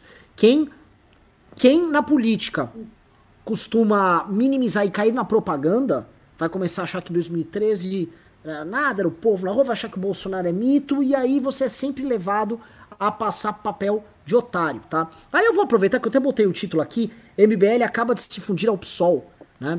Botei esse título porque é o comentário do Carluxo, é o comentário do Rodrigo Constantino. E por, e por culpa minha, minha e do Kim, tá? E olha só, eu tenho, tenho talvez o cara mais liberal do MBL aqui e o cara mais conservador do MBL aqui. Os dois. Então eu vou poder aqui tratar desse assunto e vocês vão poder dar bronca em mim no Kim. O Kim saiu uma matéria na imprensa, uma matéria jornalisticamente falando, não tenho o que dizer, é impecável, mas é uma matéria que denota a infantilidade de parlamentares brasileiros, porque vazaram um grupo de WhatsApp para a imprensa para aparecer, a gente já sabe quem foi, né? É, é, e aí o, o, um grupo de WhatsApp que tinha gente do PSL, inclusive a maioria era do PSL, ao PSOL, tinha o Freixo lá. Ah, o MBL tá com Freixo, sendo que obviamente era um grupo de oposição, parlamentares conversam entre si, Hoje todos fazem parte de um bloco de oposição e a oposição tem que fazer oposição. Parlamentares, parlar, italiano parla, falar, falar, parlamentar, falar. Eles têm que se conversar, têm que articular. Ficaram chocados. E ontem eu cometi o erro supremo da humanidade que eu elogiei o Marcelo Freixo. Porque o Marcelo Freixo, frente desse vídeo do Eduardo Moreira, ele fez algo que é, é, é, não segue a lógica da malandragem ele falou: olha, enquanto vocês da esquerda continuarem chamando os outros de fascistas, teremos um fascista de verdade no governo. Dizendo o seguinte: ó, um, estou contrariando meu próprio público, o que hoje, nessa competição que eles estão, não é algo, vamos dizer assim, dos mais oportunistas. E dois, estou falando que eu não pretendo qualificar como, como fascista pessoas que estão no campo contrário, mas que pretendem lutar contra o Bolsonaro. Ou seja, ele mostrou o básico do convívio democrático, básico do convívio democrático, para estar sentado numa mesa, por exemplo, eventualmente conosco, para construir o fim do governo Bolsonaro. Tá? Ele, ele teve um tipo de hombridade diferente do que eu citei agora nesse outro caso. Tá? Parabenizei ele. Estou errado? Vou começar com o Ricardo Almeida e depois Marcelo Ravena. Ou estou certo? Não, eu acho que você está certo porque eu também parabenizei o Freixo. Inclusive eu fiz sem ter visto que você já havia parabenizado. Mas, Ricardo, é, assim que eu olhei várias vezes que o governo Bolsonaro não é fascista. Não, não é fascista. Inclu e eu, assim, eu escrevi. Veja só, eu escrevi no meu tweet. Embora Bolsonaro claramente não seja um fascista, o gesto do Freixo vale, porque ele teve a coragem de contrariar o público dele. Ele sofreu bastante ataque. Vocês podem olhar é, nesse tweet, os comentários são muito negativos da esquerda. E é o que Renan falou. Ele fez o básico do convívio democrático. Ele simplesmente disse: olha, vocês não podem dizer que todo mundo é fascista. Né? Não digam que toda a direita, que todos os liberais, que todos os conservadores são fascistas, porque não são. No fundo, ao dizer isso, vocês estão fortalecendo o Bolsonaro. Porque, e faz sentido, né? Porque se você diz, olha, todo mundo aí é fascista, independente. Ah, você não gosta do Bolsonaro? Não importa, você é fascista do mesmo jeito. Isso é um estímulo para as pessoas dizerem, é. Ah, se os caras estão dizendo que a gente é fascista mesmo, né? Que a gente é igual a Bolsonaro, vamos ficar igual a Bolsonaro. Isso não acontece, isso não vai acontecer. Primeiro que o bolsonarismo é, é, muito agressivo com a direita democrática, ele nem deixaria isso acontecer. Então, assim, isso não vai acontecer. Mas numa, numa situação, digamos assim, normal, ao qualificar de uma determinada maneira um grupo inteiro sem fazer distinção, você acaba aproximando esse grupo que você está qualificando. Então o Freixo está certo do ponto de vista tático. Não é uma coisa boa dizer que todo mundo é fascista se você tiver, veja bem, se você tiver um interesse precípio, um interesse primordial em atacar o Bolsonaro. Só que aí é que vem a grande questão. A esquerda, de uma maneira geral, não tem como interesse primordial atacar o Bolsonaro ou tirar o Bolsonaro necessariamente. Ela tem como interesse primordial se fortalecer e recuperar o terreno que ela perdeu. E nesse sentido, ela usa o bolsonarismo. Então, por exemplo, quando o PT dá todos os sinais de não querer o impeachment do Bolsonaro, de querer exclusivamente ou a cassação da chapa ou manter o Bolsonaro até 2022. Por que, que ele não quer o impeachment? Por que, que ele não quer um impeachment baseado nas denúncias do Moro? Porque ele tem um interesse em usar o bolsonarismo e usar a derrocada do bolsonarismo para se fortalecer. Então o interesse deles não é exclusivamente na queda do Bolsonaro, custe o que custar, como parte da direita, de maneira errônea, acaba tendo. Então, parte da direita acabou construindo o um interesse exclusivo em tirar o Bolsonaro, custe o que custar, coisa que a esquerda não pensa desse jeito. Então, a esquerda olha a derrocada do bolsonarismo, o PT, a partir do seu ângulo. Os outros partidos que querem enfraquecer o PT e adquirir uma proeminência dentro da esquerda já querem uma outra coisa com o bolsonarismo. Então todo mundo está, no fim das contas, atuando politicamente em face do Bolsonaro, menos a direita democrática. A direita democrática quer atuar apenas moralmente, como se fosse um, um tribuno da plebe. Isso é uma ingenuidade, isso é uma coisa de criança. Você tem que atuar politicamente. Então não vi nada demais no que o Freixo falou, achei que foi um ato corajoso e eu acho que todos esses atos precisam ser incentivados por figuras públicas da direita. Ou seja, no momento que qualquer pessoa da esquerda ceder um terreno de lá, você tem que incentivar isso. Por exemplo, se o PSOL fizesse uma live, já pensou? O PSOL vai fazer uma live, porque assim, a gente já convidou várias pessoas de esquerda nas nossas lives. Então a gente abriu o terreno para pessoas de esquerda. Se o PSOL fizesse uma live valeria pressionar por um convite. Não. Convida o Renan para a live do PSOL. Convida alguém da direita para a live do PSOL para discutir Bolsonaro. No canal de vocês, no espaço de vocês, com o público de vocês vendo. E aí, aí vocês vão ter que falar na hora da live. Imagine, tem uma live, o Renan até, até caiu, acho que ele se assustou com a ideia da live do PSOL. Mas tem lá uma live do PSOL com o Renan. O cara do PSOL, um freixo, ele vai ter que falar para o público dele: olha, estamos aqui com o fundador do MBL, ele pensa diferente de vocês, mas a gente precisa ouvir, etc, etc. Ou seja, ele vai ceder o terreno, ele vai se colocar como alguém que está genuinamente se abrindo ao diálogo. Isto precisa acontecer. E quando qualquer coisa neste sentido acontece, a gente tem que incentivar. O que não se pode é ter uma visão ingênua do diálogo e achar que se dialoga com quem não quer conversar com você. Dá, não, eu dialogo com você, mas você é fascista, você é golpista, tipo, diálogo Felipe Neto com o MBL. Ah, você é golpista, você é fascista, você tentou derrubar uma presidente democraticamente eleita, mas você está enfrentando o Bolsonaro, né? Até que você não é tão ruim assim, né? Você é muito ruim, mas você é mais ou menos. Esse tipo de diálogo, isso é inaceitável, a gente não pode aceitar isso. Mas não foi o que o Freixo fez agora. Renan? Voltei. Voltei. Tinha caído minha internet, eu acho que agora melhorou. Vai, Marcelo, bola é tua. É, bom, eu também concordo com, com o Renan quando ele fala lá, porque a esquerda tem muito essa mania, né, de colocar. Porque a partir do momento, vamos lá, que você coloca alguém como párea do debate, você exclui toda a barreira de conversa que pode haver entre você e ela, né? Então você está ali fazendo algo completamente antidemocrático, completamente contraproducente para a política, né? Então o que você está fazendo ali é antipolítica. Então, quando o Freixo faz um comentário desse, comentário acertado, quer dizer, você não pode ficar chegando todo mundo de fascista, a esquerda sempre fez isso, quer dizer, desde 2002, que eu me lembro que a esquerda ficava chamando José Serra, imaginem vocês, de fascista, é ficar chamando é, Geraldo Alckmin de fascista, ficar chamando a Écio Neves de fascista, e aí quando encontra com alguém que, se não fascista, extremamente autoritário, de fato, é, não tem mais o que falar, né? Fica sem argumento, fica descredibilizado, né? Então é mais ou menos Uh, como, sei lá, aquela moça Patrícia Leles, né, que é praticamente a mitômana, né, que faz uma série de denúncias vazias, no dia que ela tiver uma denúncia séria fazer, ninguém vai acreditar. Né? Então a esquerda fica toda hora fascista, fascista, fascista, com todo mundo que discorda, e isso acaba com o debate democrático. Então acho que é, é, acerta o Renan ali, ao, ao não, não é flertar com o Freixo, o pessoal está falando, ah, flertou com o Freixo, não, parabenizar o Freixo ali por um discurso acertadíssimo, um discurso que fortalece a nossa democracia, que é algo que a gente está é, tão carente, né?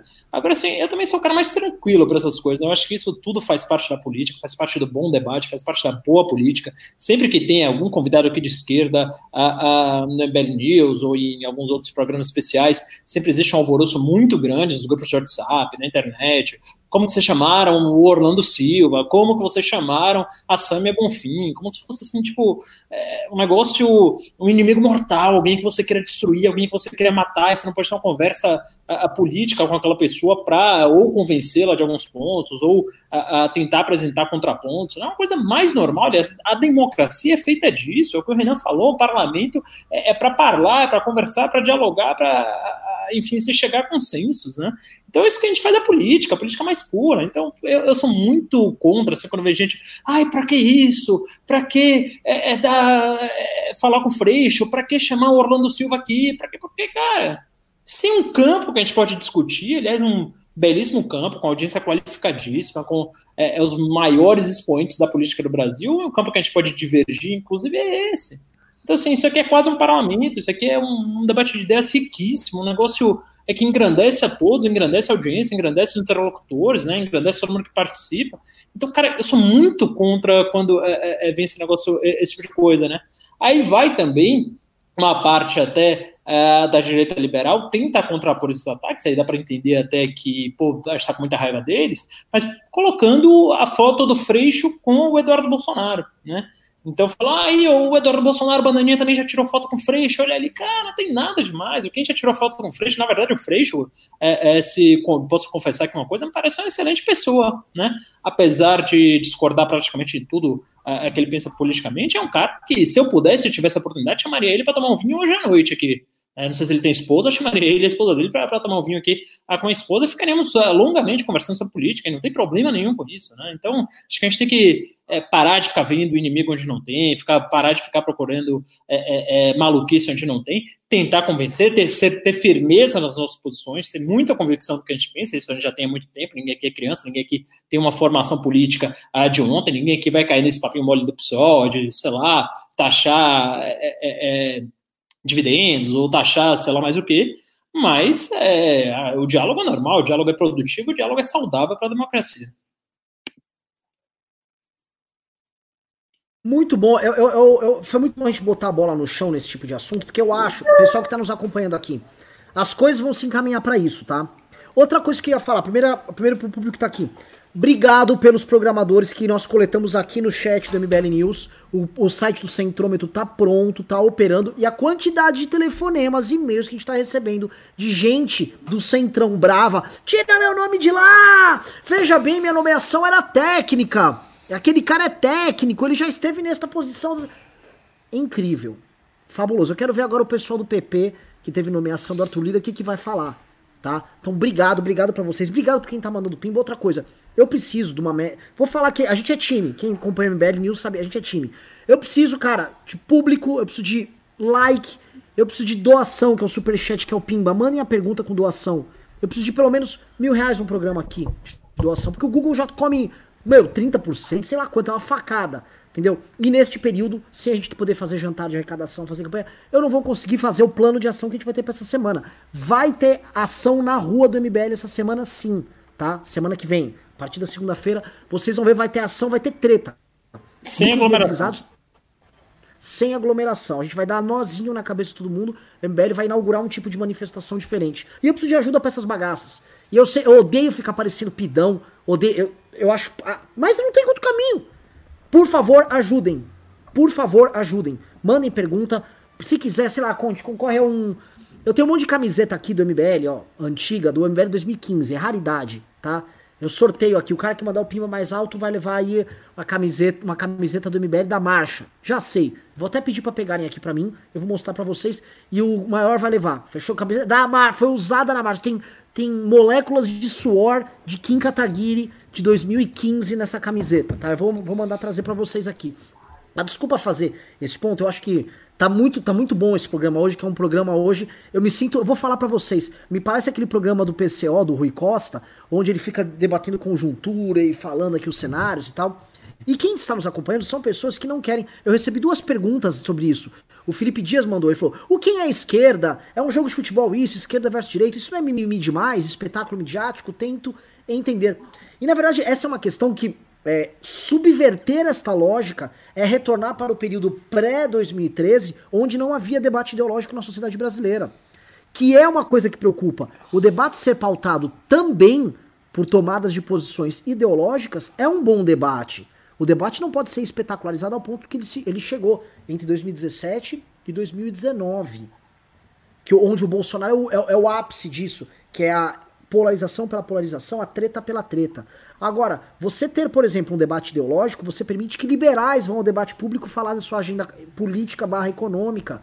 Você permite que alguém tenha uma agenda diferente para a agricultura. A agricultura brasileira, que é a agricultura mais competitiva do mundo, sempre foi uma párea no debate. Não podia falar, não podia abrir a boca. Hoje ela tem condições de abrir a boca, de participar do debate. Então, pô, isso é bom, entendeu, Felipe? Isso não é ruim.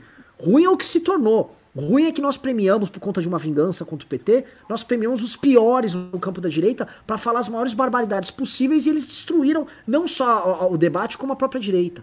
Isso que nós estamos fazendo é fundamental, porque as pessoas pensam diferente em qualquer país do mundo. Você tem centro-direita, centro-esquerda, extrema-direita, extrema-esquerda, você tem um campo de centro, em geral, liberais, sociais liberais. Você tem, isso qualquer democracia no mundo, isso tem. E essas regras são mais ou menos obedecidas por todos esses países. E não é porque alguém obriga, é porque a sociedade naturalmente acaba se diferindo em blocos que são mais ideológicos, menos ideológicos. Isto opera assim. E é bom que haja. Um bom debate público é assim. tá? Debate ruim é quando ninguém fala nada e fica falando, ah, era nossa época. Quem, quem, quem, quem tem lembrado da época onde nós dependíamos do PSDB para fazer oposição pra gente? Você nem sabia o que o PSDB ia, ia, ia tratar na eleição. Você só sabia que você ia ter que votar 45 contra o PT. Foi assim em 2006, foi assim em 2010, foi assim em 2014. Alguém sabia? O José Serra chegou a debater publicamente o que ele gostaria de ter como agenda para 2010? Não! Ele contratou um marqueteiro para fazer isso para ele. Se, não, a gente não pode retroceder para esse tempo. O é, espaço sem, que. É, sem falar, só acrescentando uma coisa que, assim, na sua autocompreensão, Fernando Henrique Cardoso, José Serra sempre foram de esquerda. Eles nunca abandonaram a sua autocompreensão enquanto esquerdistas. Isso, isso, isso é um. É, não, mas né, o Marcelo está rindo, mas é verdade. Assim, eles nunca abandonaram essa autocompreensão. É claro que a esquerda petista acabou empurrando essas figuras do PSDB antigo para a direita, mas eles próprios foram empurrados a contragosto.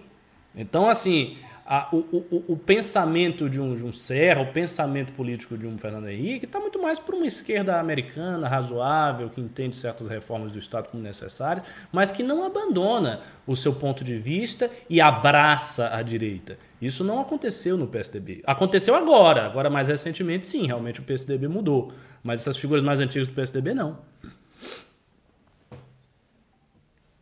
O Renan tá eu tava tô mandando, mandando trazer a, a, camiseta aqui pra, pra fazer aqui o leilão pra galera. Vou. Mas isso é rarida, nem sei se eu posso fazer isso, velho. Eu acho até errado, mas foda-se, tá? É, vou mandar até autografar. Mas tem que ser pimba bom. Se também o cara, ah, ganhei, mandei 100 reais. Ah, porra, não vale nem o preço do correio. É. Né? Já tem pimba é, de 200 hoje. É, eu vi a, a, a Thalita Cadroli, nossa, nossa financiadora da Serra Gaúcha. É, e, e, esse é, um, esse é um, um ponto. Eu vou começar a ler pimbas aqui. Então, então, olha, posso falar, tá um programa esclarecedor. Eu perdi, eu como eu tive que me desconectar, eu não tenho os primeiros pimbas aqui comigo, pessoal. É, quer começar, Ravena, lendo pimba? Ou... Posso é, começar, sim, claro, claro. É, deixa eu pegar aqui no começo, de novo, aqui, vamos lá. O Hiller Viana, né, que como você bem brincou aí da última vez, faltou só um T para conseguir um cargo de ministério nesse governo, fala, Renan Macedo, dá, dá 10 reais fala, Renan Macedo, o MBL deve ter magoado muito o Constantino o coitado está na porta dos desesperados, Sérgio Malandro falando de canalice e PSOL. Isso é coração partido? Toma dezão, hashtag ABC. Ah, abraços, claro. Maravilhoso, muito obrigado. É... Vamos lá, o Fabrício Machado ele dá 5 reais e fala: vocês deveriam convidar o Pablo Costa. Seria um ótimo comentário do MBL uh, no MBL Interativa. O cara tem os comentários muito inteligentes. Pablo Costa, alguém conhece? Quem é Pablo, Pablo Costa? Não, não, não conhecemos produção, se puder olhar aí quem é Pablo Poça, o Fabrício Machado deu cinco reais aí e quer saber. O Atílio José dá cinco reais e fala: seria Bolsonaro o idoso brasileiro atual em retrato de Policarpo Quaresma de Lima Barreto? Não, não. Primeiro, Policarpo Quaresma era um homem genuinamente nacionalista. Era um cara que conhecia toda a história do Brasil, que amava todo o passado do Brasil, a música, os indígenas, coisa que o bolsonarista médio não tem. É, essa, aliás, essa imagem de que o bolsonarismo se caracteriza por ser um poderoso nacionalismo, isso é falso. Não é. Essas pessoas não estão tão vinculadas assim à raiz do Brasil. Ah, eu sou brasileiro. Você tem essa coisa, eu sou brasileiro contra os esquerdistas. Mas não é que o cara ama a cultura brasileira, que o cara entra numa igreja barroca e chora. Não é assim. O Policarpo Quaresma era um nacionalista mesmo. Segundo, Policarpo Quaresma era um homem profundamente inocente profundamente inocente. Ele não tinha malícia política nenhuma. Coisa que o velho bolsonarista tem. Ele é, ele é inocente para entender fake news, mas na hora também de inventar fake news, de dar uma forçada de barra, ele força, sabendo o que está fazendo. Então é diferente. Bom, vamos lá, o Hiller Viana, ele dá 10 reais e fala baixa oferta, baixa demanda, queda na inflação, projeção de PIB negativo de menos 7 a menos 11, acordo com o Mercosul e União Europeia já era, e Bova é 90 mil pontos, eu sei que não faz sentido. Ricardo, esqueci de alguma coisa? Deve ter esquecido, né, cara? É o histórico das nossas desgraças. Com certeza tem mais coisa aí. Tem, por exemplo, tem o. Vamos ver, o, o Covid, as 30 mil mortes do Covid. Uh, tem acordão. Uh, tem o programa Pro Brasil, de estatística. Uh, tem muita coisa, muita coisa. Se você lembrar aí, você vai fazer um pimba de 300 reais. Ô, Ravena, eu não entendo nada de bolsa. Por que, que a bolsa disparou hoje? porque o desemprego nos Estados Unidos era para ter vindo em 16%, veio 11%. Então, parece que a recuperação mais rápida vai ser mais rápida no mundo inteiro uh, do que se imaginava. Uh, o JP Galvão dá 20 reais e fala, Carlos, gostaria de desabafar. Deixei de seguir a Janaína. Está insuportável ver a atitude errática e inconstante. A direita não pode depositar qualquer esperança numa pessoa assim para liderar algum projeto futuro. Eu, como sou então não tenho relação pessoal com a Janaína, posso concordar com você. Né? Conheço a Janaína, já tive com ela, tenho um carinho grande.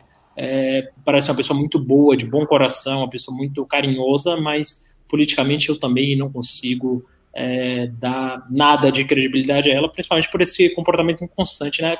A partir do momento que você coloca um parlamentar lá para ficar quatro anos, a primeira coisa que você espera é que ele seja consistente com algum tipo de posicionamento. Né? Então, alguém que muda tanto uh, de opinião e muda tanto de linha de atuação, eu acho muito complicado, complicadíssimo, inclusive, para presidir a República, para ter algum projeto maior.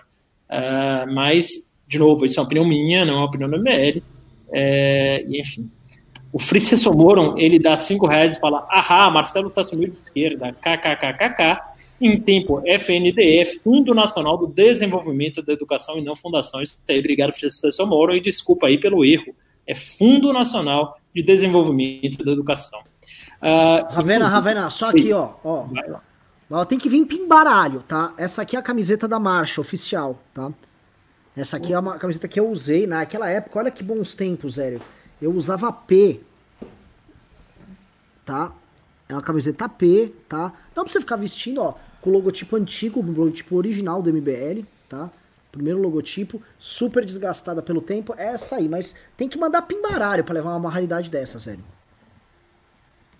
O Thiago Medina ele dá 5 reais e fala: Nem acho que a Janaína é passadora de pano. O problema é que as análises dela estão nonsense demais. Um mundo muito particular. É, alguém quer comentar aí? Algum de vocês? Eu, eu, quero. Eu também não acho que a Janaína seja uma passadora de pano, até porque ela divergiu do bolsonarismo lá atrás, quando era muito mais difícil divergir do bolsonarismo. Hoje não é difícil divergir do bolsonarismo. Não é. Então, assim, ela divergiu no momento em que divergir era muito difícil. Então não faz sentido classificá-la como passador de pano. O que eu acho que ocorre com a Janaína é o seguinte. Eu acho que a Janaína está eh, genuinamente agoniada e preocupada com certas coisas que a gente está comentando aqui. Né? Esse fortalecimento da esquerda, esse uso capcioso e oportunista do PT da derrocada do bolsonarismo. É, esse discurso que está circulando e que está atemorizando muita gente, eu acho que está atemorizando ela. E no caso dela, a faz reagir da maneira que ela está reagindo. que para mim é errada. Assim, eu acho que ela está forçando a barra para fazer certas defesas do governo que não se sustentam, mas, a meu ver, à luz de temores verdadeiros e autênticos. É isso aí. Você... Bom, vamos lá. O Thiago Medina deu 5 reais e falou: Ah, nem acho, não, sei que eu já li. Ele deu mais 5 reais e falou: Ricardo, qual a doutrina econômica mais compatível com o islamismo? Então, nenhuma doutrina econômica moderna pode ser realmente compatível com a religião dessas tradicionais, porque todas elas são religiões pré-modernas e a estrutura social e civilizacional delas foi construída em cima de uma base de economia pré-moderna. Então, a economia que criou a civilização islâmica era a economia agrária, feudal, enfim. Existem adaptações por parte de pensadores muçulmanos atuais no sentido de encontrar uma doutrina econômica que lide com uma sociedade completamente diferente, com uma economia completamente diferente daquela economia lá do passado, da época do profeta, do califado abássida, mas eu confesso a você que eu não conheço, não é um assunto que eu pesquise muito. Eu sei que há um posicionamento muito singular a respeito do sistema bancário islâmico. O sistema bancário islâmico que não se baseia na noção de juros, se baseia numa outra coisa, e já e isso está funcionando, isso está atuando, e tem os seus teóricos, mas não é uma área que eu conheça muito bem, não. É, é isso aí, é bom lembrar que no islamismo você não pode nem cobrar juros, né? Então, realmente. É, isso.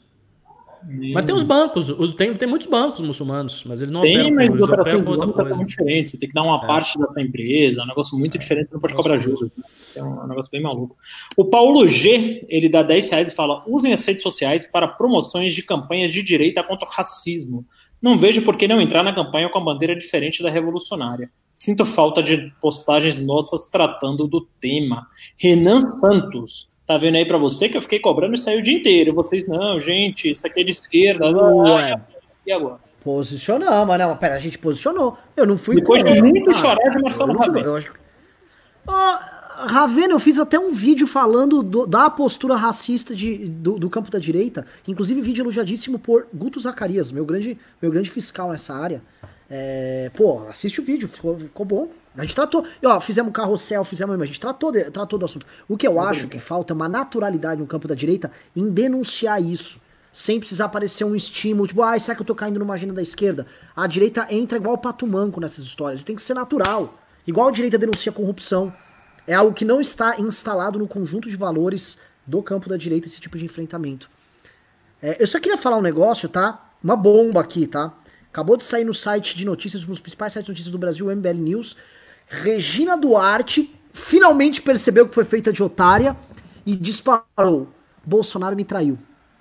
Sério? Ela, ela finalmente, Regina Duarte finalmente acordou pro mundo que, primeiro, ela não ia pra Cinemateca, enganaram ela, fizeram ela sair pra ela supostamente... fecharam a Cinemateca, né? Nossa. E aí ela se tocou agora que ela foi traída. Depois oh. de pagar um mico, ela... Prestem atenção ela destruiu a carreira dela. Ela tinha um salário lá com a Globo, ela tinha um nome, tinha uma história. Ela destruiu, ela se tornou uma piada nacional e agora ela descobriu que foi usada pelo Bolsonaro. O que, que, vocês me dizem, meus amigos? Como, é que uma pessoa faz isso com a própria carreira? Assim, é... Patriota. Eu tô falando sério, não tô sendo irônico, não. Ela é patriota. É, assim, na confusão e na falta de discernimento da realidade política brasileira, ela embarcou no governo de boa fé enxergando no governo, ah, é um governo de direita, não é um governo de esquerda, não gosto da esquerda, né? então esse governo vai fazer alguma coisa aqui comigo. E embarcou achando que o prestígio dela de ter sido atriz da Globo, que o nome Regina Duarte seria mais forte do que os eventuais ataques e que ela faria um bom trabalho. Se lascou, como a gente já previa que isso ia acontecer, né? O Heraldo ele deu R$1,99 e não falou nada, obrigado, Heraldo. Uh, o Júnior Ramos, né, claro que não, eu li errado aqui, o Leonardo II falou, deu 30 reais e falou: Bolsonaro quis uh, tocar o governo como sempre tocou sua carreira política, fazendo com chaves fúteis, rachadinha, populismo de bairro e só. Nada mais programático saiu dele em toda a sua carreira. Usou ministro bom como marketing. Renan Santos. Eu não entendi essa história de ministro bom. É, mas tudo bem. É, eu tô pra. É, é, é. É, eu, eu vou, vamos pegar o um exemplo. Eu sempre gosto, para vocês que querem entender o governo Bolsonaro, né? O Ricardo falou uma coisa: Regina Duarte é uma patriota e talvez ela tinha um, uma devoção pelo Brasil tamanha que ela resolveu embarcar em grandes aventuras nos últimos anos. E é verdade. Ela embarcou em grandes aventuras nos últimos anos. Eu acho que ela ficou doidinha. Eu tava falando outro dia, pra mim ela é a tia do Zap seminal. Ela é, é a tia do Zap que todas as tias do Zap gostariam de ser. Né? E ela já foi namoradinha no Brasil, inclusive. Não é natural pra namoradinha, o tempo passa, ela vira uma tia do Zap. Vou fazer uma sugestão pública aqui pro MBL, tá? Vamos atrás da Regina Duarte conversar com ela. Boa. É sério, Vamos... pra fazer mesmo. Pra fazer mesmo. Vou falar com ela, tem rua, um, ela tem um nome, não é qualquer pessoa. Ó, a cara do Ravena. Prefiro o Marcelo. Freixo. Né? Sinceramente, prefiro conversar com o Marcelo Freixo que a Regina Duarte. Né? Assim, ela tá sa... Rapaz, ela tá parado. saindo do governo, ela tá chateada, ela viu muita coisa dali, ela se decepcionou, e ela é uma patriota e ela tava no impeachment. Onde é que tava o Freixo no impeachment? Tá dizendo que você é golpista. Então pronto. Então não, assim, não seja tão duro, não seja tão duro. Ela saiu, é uma mulher confusa, mas ela é Regina Duarte, ela tem um nome nacional, o nome dela não se apagou. Eu acho que o MBL deveria procurar essas pessoas, sim. Não vejo problema nenhum. E eu vou falar, eu, eu vou falar o, o lance da Regina aqui. É... Até me perdi. Porque eu tava fazendo uma digressão e o Ricardo oh, me fez abrir uma gavetinha numa outra digressão. o que, que eu tava falando? Só pra lembrar. Não, não, não, não tô reclamando de você, pelo amor de Deus, só que eu, só tô, eu me perdi. Eu tô tentando lembrar aqui, eu tava falando da Regina. Você tava Zap. dizendo que ela embarcou numa, numas aventuras muito loucas, com a galerinha do que... barulho. E que ela era uma pateta, mas porque qual, qual foi o pimba, o Ravena, que você deu? Só pra, você deu? Que, que eu li agora foi. Não, Regina Duarte foi você que, você que puxou essa Sim, sim, mas eu devo ter relacionado com o Pimba. Foi, o Leonardo II. Bolsonaro quis trocar o governo, como sempre tocou. Ah, tá, ah dos ministros, lógico, lógico. Sim, sim. Exato. A, a, a Regina, ela achava que bastava o amor dela pelo Brasil e ela achava que o amor que o Bolsonaro tinha pelo Brasil, igual dela, e fazer o que é certo, re, resolvia. O Paulo Guedes, por exemplo, que é um desses ministros decorativos do Bolsonaro, ele quer uma revolução igual o Bolsonaro, tá? Então a, a pira de cada ministro é cada um é uma. O, o, o, acho que o Moro queria ser ministro Supremo. O Paulo Guedes, a pira dele é participar da revolução com o Bolsonaro e vai até o fim. Então cada um nesse ministério é uma aventura em si. É, bom. Eu também discordo da parte, da parte do ministros bons, né? Até porque é, sou muito crítico do Paulo Guedes, que é o principal, é hoje o principal ministro do governo. Acho que não fez nada até agora, só fica de promessa em promessa. Vou mandar a administrativa semana que vem, vou mandar a tributária semana que vem, vou fazer isso, vou fazer aquilo, zerar o déficit, um trilhão de imóvel, não faz nada, né?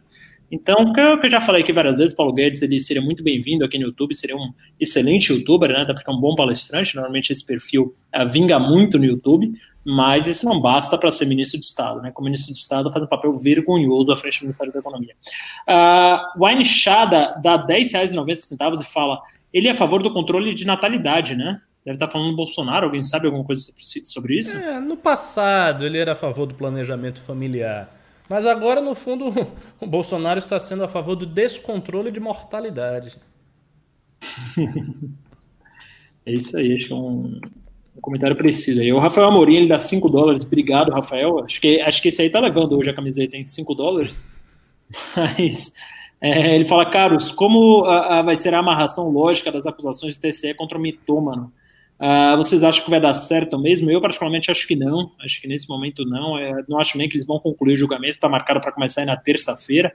Uh, acho que alguém vai pedir vista ali e vai ficar naquela. Vocês têm alguma visão diferente? Aliás, o Renan tá, tá mais por dentro disso do que eu, bem mais o Bolsonaro pediu hoje para que o material aí dessas investigações não vá parar lá, na, lá nessa denúncia, tá? Ele, ele peticionou a, hoje, inclusive. É, eles estão bem preocupados, tá? O tema tá preocupando porque é um caminho. Eu, eu fiz um vídeo sobre isso hoje.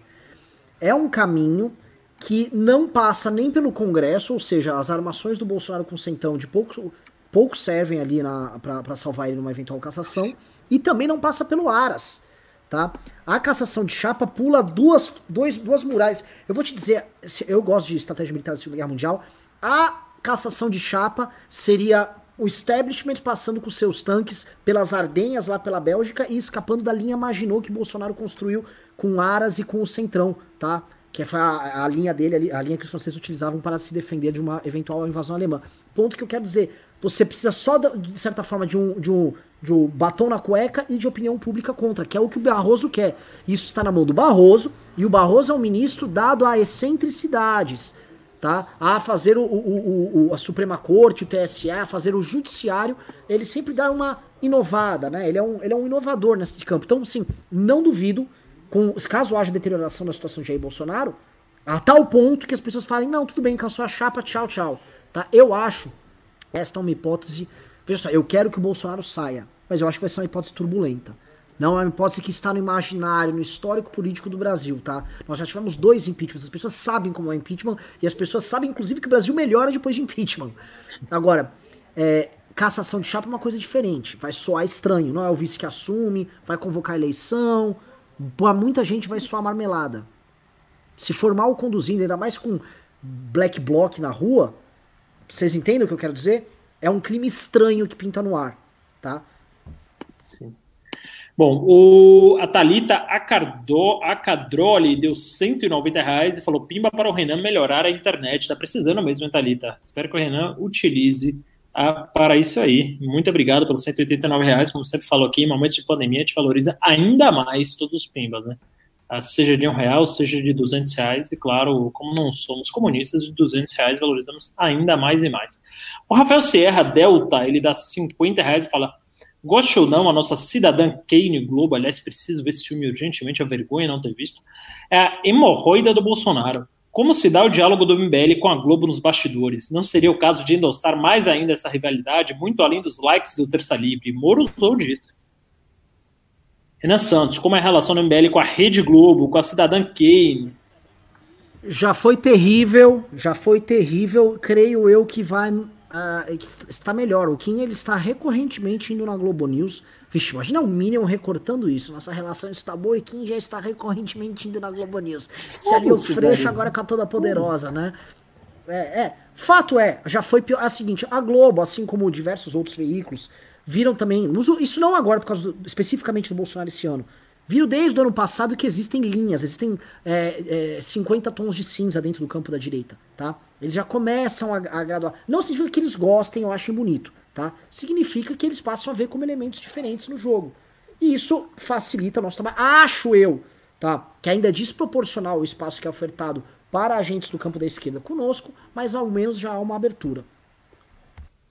É isso aí. Uh, o Leandro O, ele dá 20 reais e fala: Pessoal, um grande papel da MBL é de mostrar à população o que é política de qualidade. As prévias serão muito importantes para isso. Discussões do que é um bom deputado versus uh, um deputado lacramitador também. Concordo plenamente, Leandro. Acho que é um dos papéis primordiais que o MBL está se prestando uh, nos últimos dois anos, principalmente, né? É fazendo uma política muito mais propositiva, muito mais profunda, muito mais séria.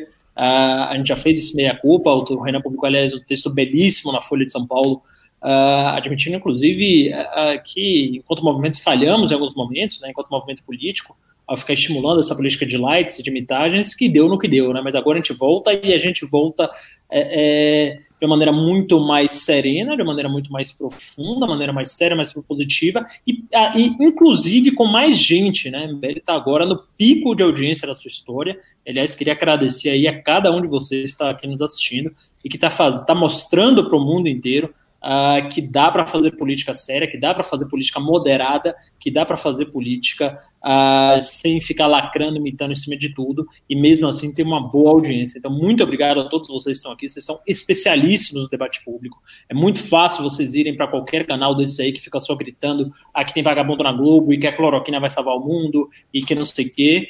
É, mas é muito difícil ficar aqui nesse programa que dá, às vezes, verdades inconvenientes, que dá, às vezes, é, é, é, as pílulas vermelhas, né, como se fala ali, aquela analogia do filme Matrix, e mesmo assim vocês estão aqui firmes. Muito, muito obrigado. E muito obrigado a você também, Leandro, pelos 20 reais. O Luiz Eduardo Rossati, ele dá 8 reais e fala qual time que a galera do MBL que gosta de futebol torce. Luiz Eduardo, eu torço para o Esporte Clube Bahia, lá da Bahia, porque nasci em Salvador. Isso aí, Almeida. grande time. Do, dois, duas pessoas aqui do Bahia mostrando claramente que o Esporte Clube Bahia é o único time de futebol relevante no Brasil. Renan, vai querer comentar? Pois é, eu sou. Não, eu sou minoritário aqui, eu sou do São Paulo Futebol Clube, mas meu coração mesmo bate pela portuguesa, tá? Grande portuguesa do Canindé. Bom, então, aí o Esporte Clube Bahia, em maioria aqui, cara, que, que honra, que orgulho, que. Vontade Bom, de cantar um hino. É, você né? vê? Somos da turma, da turma Felipe Dias dá dois reais e fala: importa muito a treta do pessoal, é, a treta pessoal esquerda versus direita? Ricardo Almeida. É, não é uma treta pessoal. Isso é simplesmente a dicotomia mais importante da política nos últimos 200 anos. Só isso.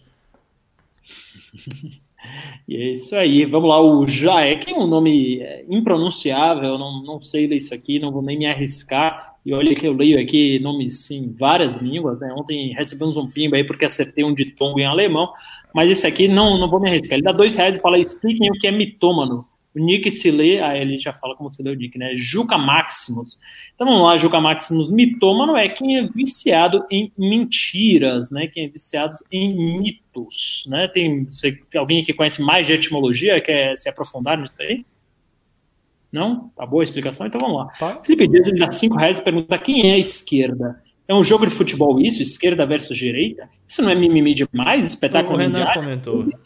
O Renan e comentou o... Hã? Não entendi. O Renan comentou ah. esse pimba. Não, você comentou esse pimba, aliás. É, bom, vamos eu lá. Eu comentei faz tempo. Não, foi no início, ele comentou. Ah, tá, tá, tá. Okay. O Hamilton Aquino, ele dá 20 reais e fala parabéns pelo centrômetro, bela iniciativa. Obrigado aí. E, aliás, parabéns aí o, o Vitor Couto, que foi o, um dos principais a fazer isso, nossos programadores, né? Nossos, como é que chama hoje? Devs, né? É, e agora vamos lá, o Gustavo Betim, da 790, fala, faz PicPay, melhor valor final. Uh, não, não conheço bem a plataforma, mas fica a dica aí para o pessoal da produção. Uh, João Pedro Marcel dá 5 reais fala: vocês podiam ver outra maneira de receber pimba sem perder 30%, como o PicPay, que dá para mandar mensagem também. Poderiam colocar mais opções com QR Code na tela. Isso aí, João Pedro Marcel. Os pimbas também eles servem para dar um dinamismo no programa, né? Mas... Opa! Mas isso é verdade, viu? O que ele tá falando é deixar o QR Code pro cara puxar o QR Code aqui, aí ele manda o pimba, a gente consegue fazer aparecer aqui na nossa tela, tá? E o Google uhum. deixa de ficar levando o nosso suado dinheirinho, hein? Gostei, é, gostei, verdade. gostei, gostei. Vamos passar pros nossos devs. Porra, olha só, o quantidade de dinheiro que foi no último mês lá pro, pro lá pra, lá pra, pra Califórnia, né? Google não é Califórnia, né? Google é outro estado. É bem, Google não, é, é Califórnia. Google é Califórnia. Como... É, é, a, a Microsoft que é em outro estado. Bom, vamos lá. Vamos lá. É, o Eliel Fontes, ele dá 5 reais e fala: O Freixo me parece ser uma boa pessoa. Essa é a morte da direita. A pessoa vai usar o MBL e descartar no primeiro momento, tal como Trump e Bolsonaro. Cara, eu, primeiro que o pessoal, eu, eu falei isso, o Freixo me parece uma boa pessoa, eu acho que ele parece uma pessoa boa intencionada. Vamos ver a história, a história do Freixo. Ele ascendeu na política porque era ameaçado por milícias, por denunciar coisas de milícias, então me parece uma pessoa absolutamente boa intencionada, bem intencionada. Agora, é, é, entre isso e as convicções políticas ideológicas dele e as minhas, existe uma distância abissal, uma distância é, imensurável, praticamente. Né? Eu discordo de praticamente tudo que ele já falou em tribuna, de tudo que ele já falou, que ele já defendeu, principalmente em termos econômicos. Né? Então, isso aí tem na o PSOL vai usar o MBL e vai descartar. Para, para, para, sem, sem conspiracionismo. O Fábio Xavier ele dá cinco reais e fala: quando vamos colocar um infiltrado da claque do Chiqueirinho? Só criticar os antifas, 70% não criar nada para fazer barulho, para cima deles, pessoal. Renan Santos, você que é o nosso general de guerra aí. O que, que você acha? criticar a claque do Chiqueirinho, a turma que, do Chiqueirinho. O que é a claque do Chiqueirinho? Eu não é sei. Não. É, a, é aquela turma, é, a, não, é a claque do Bolsonaro que fica no Chiqueirinho que ele, que ele monta lá ah, enquanto ele fala. Verdade, verdade, verdade. Né? Não, não, a questão não é criticar o Antifa, pessoal. Pergunte para qualquer pessoa na rua se eles acham aceitável, no meio de uma pandemia, você fazer uma aglomeração e quebrar coisas na aglomeração. Segunda-feira, os Antifas estavam quebrando um fórum lá em Curitiba. Vocês acham que isso é válido quanto política, enquanto resposta ao Bolsonaro? Se você acha, junte-se. O MBL não irá se juntar. Não vai, não faz sentido pra gente. Nós vencemos inimigos maiores que o Bolsonaro sem fazer uso desse tipo de expediente. Isto afasta as pessoas comuns e você só mantém uma espécie de lumpesinato digital. Nem sei se termo aqui é. É um termo bom. Um lumpesinato digital de pessoas bravinhas em redes sociais. Aí esses caras saem na rua sem organização alguma, quebram as coisas, depois vão embora sem responsabilidade política alguma sobre o que aconteceu. Em 2013, saíram, fizeram e voltou para casa. E pronto. A gente é um movimento que dá cara. A gente, a gente dá o nosso RG pra polícia militar e fala: olha, estou organizando essa manifestação. Se der merda, eu sou responsável pela merda, eventualmente, entendeu? Se eu conduzir as pessoas a fazer merda, eu posso ser, responder criminalmente, inclusive, por isso. Nós damos a cara. É diferente dessa coisa meio. Que tá acontecendo agora nos Estados Unidos? Os caras estão passando com retroescavadeira em cima da loja do outro. Eu não quero isso. Eu não quero ser usado para isso. E não, olha, eu não vou nem entrar no aspecto que isso ajuda o Bolsonaro, que isso é pressuposto. Eu estou falando que mais do que ajudar o Bolsonaro, tá? Nem que prejudicasse o Bolsonaro eu entraria. Porque isso contraria os meus valores. Isso contraria, a meu ver, o dos meus colegas aqui do MBL também. Tá? É, talvez o Ricardo não. O Ricardo talvez. Gostei Vamos fazer um... não, vamos... Todo mundo é civilizado, mas esse aí não, viu? É muçulmano. Ele pega uma não, bomba e é... faz qualquer. Não, não é isso. É que você outro dia tava falando isso. Às vezes a violência é válida eu concordo. Não, eu acho que às vezes a violência válida. é válida. Depende pra mim, depende das circunstâncias. Eu vou te, dar um, tivesse... vou te dar um exemplo. Se o, o Bolsonaro deu um golpe de Estado. É violência. Aí, meu irmão, é, acabou. É Há uma ruptura institucional aqui. Exato. Aí é pau, porque aí o Bolsonaro quebrou a regra, ele pode, por exemplo, quebrar qualquer regra e te prender se ele quiser. Então a violência passa a ser válida. Nesse instante, violência não é válida. Não Só que não ruptura. está acontecendo isso no Brasil. Esse é o ponto. Não está acontecendo. Né? E eles sabem que não está acontecendo. Vamos lá, a Débora Lovi. Ah, peraí, não, o Injustiçado sempre ele deu 10 reais. Ah, não, peraí, peraí, peraí, peraí, vamos voltar aqui. É, o Juca Máximos, ele deu mais 10 reais e falou: se você realmente é patriota, ajuda em movimento, se torne membro. O Google morde, morde muito dessa grana. Ajuda aí, galera. É sério, aqui não é canal de games, os caras precisam para mudar esse país. Valeu. Muito obrigado, Juca Máximos. Muito obrigado. Muito obrigado. Muito obrigado. É exatamente isso. É, a gente precisa, ninguém aqui é, tira praticamente um centavo disso, eu tiro zero centavos, o Ricardo também, é, o Renan. Eu também, zero. eu também. Não, não, eu também zero. Zero, zero. É zero. zero. Esse dinheiro, esse dinheiro vai. Cara, só, só pra galera entender. É, os, os nomes que tocam o MBL, assim, nacional, que ficam no dia a dia ali, não recebem. Primeiro que nós não podemos receber. Né? Quem está no estatuto do MBL não pode receber. E não haveria problema nenhum, a meu ver. Mas não, a gente, o, o dinheiro fica basicamente para contratar os, mole, os moleques, para tem viagem, aí sim você faz um reembolso de uma viagem para cá, para lá. É isso. Tá? E para manter um estrutura. Gente, manter uma estrutura, a gente tem que manter dois escritórios. É grande, não, não é uma brincadeira. Ainda mais agora. Os devs, a molecada, puta, é coisa pra cacete aí. Assim, é, a gente realmente faz isso por amor, mas amor, infelizmente, não paga a folha salarial da MBL. Então a gente precisa disso aí. E obrigado pela mensagem, por, a, por incentivar as pessoas a se tornarem membros. Ah, obrigado mesmo, a Juca. Injustiçado sempre, dá 10 reais e fala canal de coisa, canal Coisas da Vida. Parabéns pelos argumentos de merda. Sou de Guanambi, Bahia. Tem algum grupo do MBL aqui perto? Avante MBL fora Bozo. Ricardo, que estava mais próximo. Uh, Guanambi, não, não, não. Perto de Guanambi. Que eu saiba, não. Mas o que, que eu sugiro?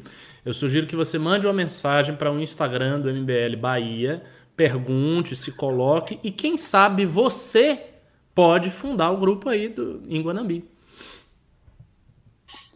É isso aí. É, bom, uh, vamos agora para. Posso fazer um pedido? Vou, fa... claro. Vou fazer um pedido aqui. Pessoal, estamos com 630 reais de doação só hoje. Isso é pouco. Isso é pouco. Vocês querem derrubar o governo, é pouco. Puta, eu, me sinto. O, pessoal, tô com uma semente aqui que vai curar o coronavírus. É, preciso demais. Também não vou mandar camisa. Esse cara não pimba. Preciso de ajuda. Ajuda. Vamos lá. Prossiga, Ravena. Assim, ó, e o Renan cumpriu o prazo do centrômetro, tá? Vocês acham que é fácil fazer o, o, aquela molecada? Que os devs hoje aí é a molecada de 18 anos, não quer compromisso com nada. Então, pra você colocar os caras para cumprir prazo é um negócio difícil. Então, para é, o Renan ter cumprido o prazo, do, o prazo do centrômetro, que hoje é uma das ferramentas mais importantes para mostrar as contradições do Bolsonaro, aliás, entre em centrometro.mbl.org.br, é porque o trabalho de vocês e o pimba de vocês está sendo muito bem utilizado, muito bem utilizado. É para a democracia brasileira mesmo. Tá? Então, muito obrigado a todo mundo que está doando. A Débora Lovise, ela dá 25 reais fala, mandando pimba para ajudar e me disponibilizar como força de trabalho gratuita. Sou advogada. Uh, sobre o tema de dialogar com a esquerda, vocês são certíssimos. É, e tem muita gente com a mistura de vários ideais desses. É isso aí. Obrigado, Débora. Concordamos com isso. Aqui não é um grupo sectário, é um grupo que tem um ideal claro, é ideal liberal, ideal conservador, é o liberal clássico, o conservador clássico, alguma coisa nesse sentido. Uh, mas é um grupo que dialoga com todo mundo, que é a favor da democracia, do diálogo e da razão. Uh, Luiz Carlos Salles, a gente é um grupo iluminista, Ricardo? Oi? A gente é, o grupo, a gente é um grupo iluminista? Sem dúvida, porque é um grupo liberal, é um grupo iluminista. O Luiz Carlos Salles, ele dá 10 reais e fala: Policarpo Quaresma era culto e defensor da língua tupi-guarani. Bolsonaro não tem leitura e é indolente. É isso aí, é, Luiz Carlos isso aí. Salles.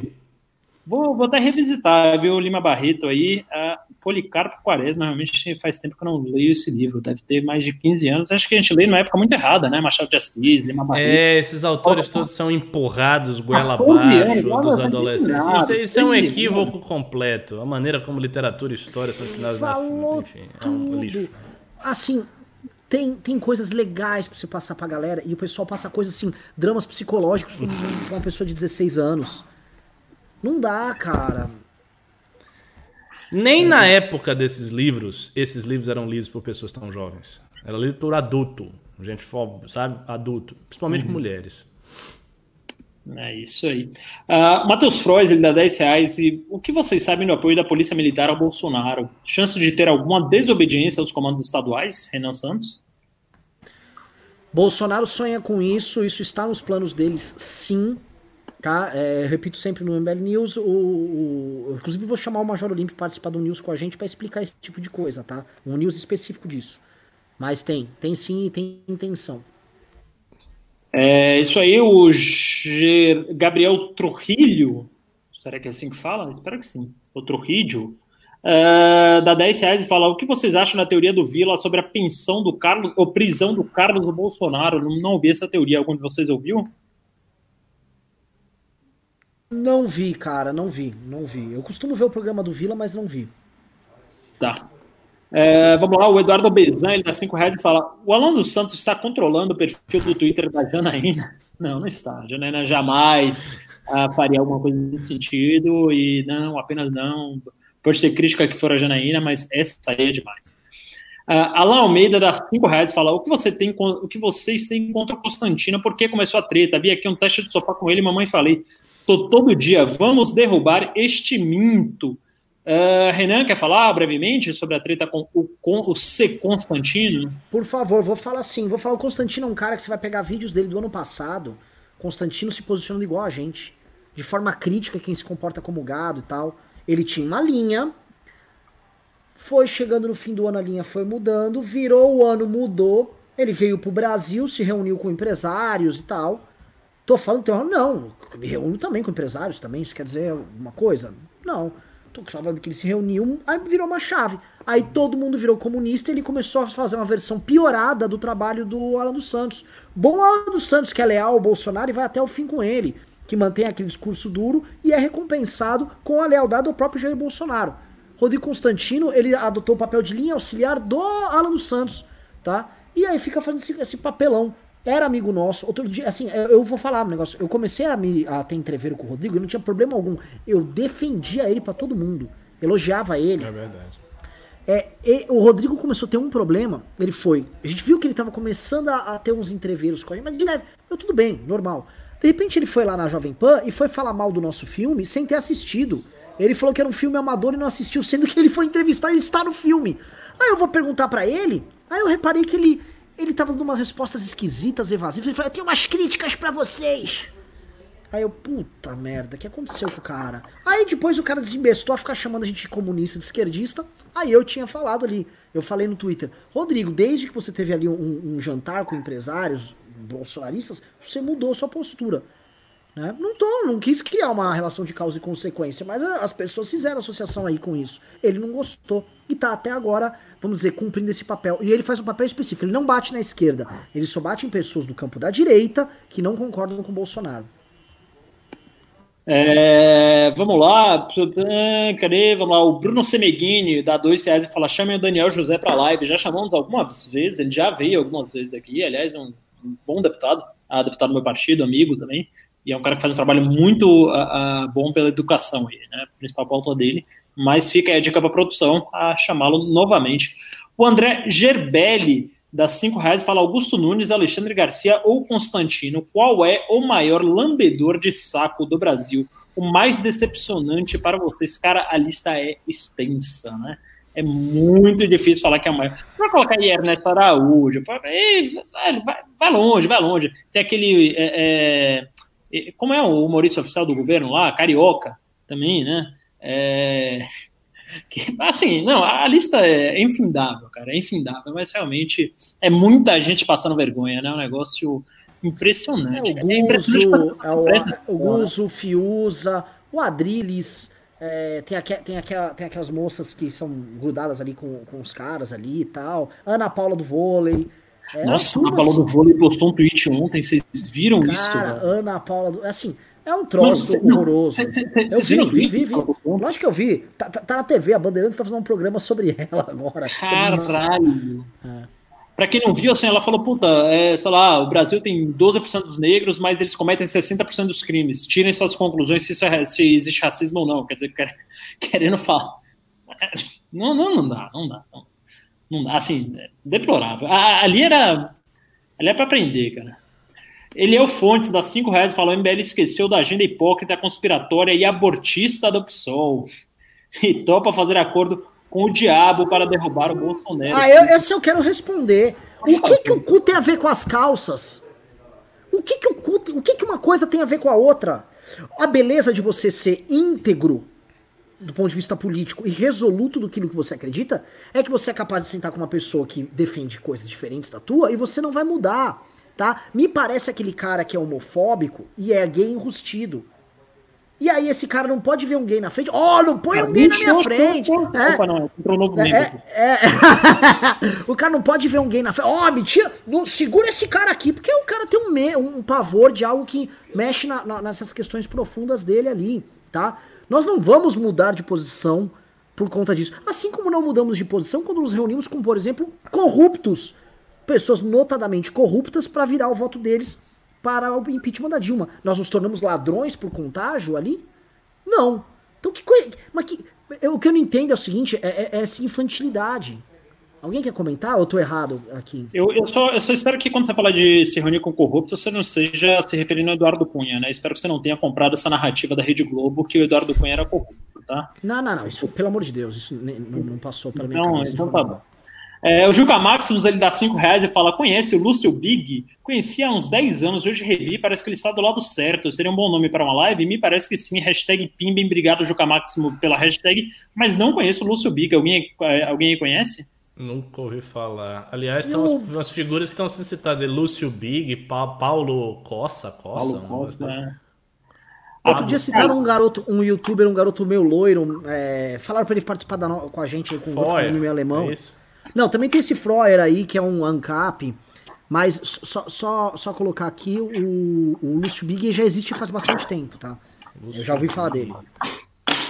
Bom, vamos lá. A Thalita, eu também, também não conheço. A Thalita Acadroli, ela dá 38 reais e fala: quando o Vila vem no MBL News. E ela colocou em parênteses que era para fazer a, a, a narração em inglês. Quando o Vila vem no MBL News? Vou falar com a Jennifer em tese, era semana passada, e ele teve um problema, aí essa semana ele teve um problema. Espero que seja semana que vem. Quero muito Vila aqui, eu quero ouvir Mandrião pra caramba. Eu quero, eu quero assim, Vila, vem, vai desde os tempos de Nabucodonosor, manda todos os mandriões que você sabe. Eu quero. Ai, grande Nabucodonosor, que ficou famoso pelo Vila, mas ficou famoso também por ser o tamanho da garrafa de champanhe de 4 litros e meio, equivalente a 5 garrafas normais. Juliano Silva dá 2 dólares e fala: Regina, a traidinha do Brasil. É isso aí. É, de namoradinha do Brasil para traidinha do Brasil. O Diego França ele dá 5 reais e fala: Renan, não seja ingênuo. Vocês vão ah, com Constituição em bolso ou com fuzis e milícia. Ele não sai por vias democráticas, Renan. Repita aqui, só, só por favor. Hã? Como é que Você é? Quer que repita? É, é, é, não ouvi direito. Eu Diego Franco o tá Bolsonaro não sai. Por... Ingênuo, porque o Bolsonaro não vai sair pelas vias democráticas, vai ter que ser fundido. Vai, vai, vai, e o exército não tá com ele nessa parada. Aliás, uma das informações que eu coletei essa semana é sobre a postura do exército. O exército não vai querer pegar um país em frangalhos, em conflito, para ficar tendo dor de cabeça. Os velhinhos já tem bem, já tem aposentadoria grande, já tem um salário bom, eles não querem. Se for para governar bem com o Mourão, eles governam. Se for para arrumar dor de cabeça, eles não vão arrumar dor de cabeça com o Bolsonaro. Acho que isso tá ficando cada vez mais claro para todo mundo. Se for para governar, eles governam. O John ele dá dois reais e falou o que vocês acham do Adriles Jorge. Acho que o Renan já respondeu isso aí na, no tópico anterior, quando estava falando dos outros lunáticos. Uh, o Fernando Chacon ele dá cinco reais. Ele é, Fernando Chacon é o nome do meu ex-professor de espanhol. Será que é você? Não sei. Mas ele dá cinco reais e fala indicação de leitura a lei de Frederic, Frederic Bastiat, livro de 1850, mas explica muita coisa sobre os dias de hoje. Liberdade é prioridade. Alguém quer comentar aí sobre a lei? Com cinco reais, por favor, brevemente. É, é, é, um bom panfleto. Não é um livro muito profundo, assim, mas é um bom panfleto, é uma boa introdução às ideias liberais.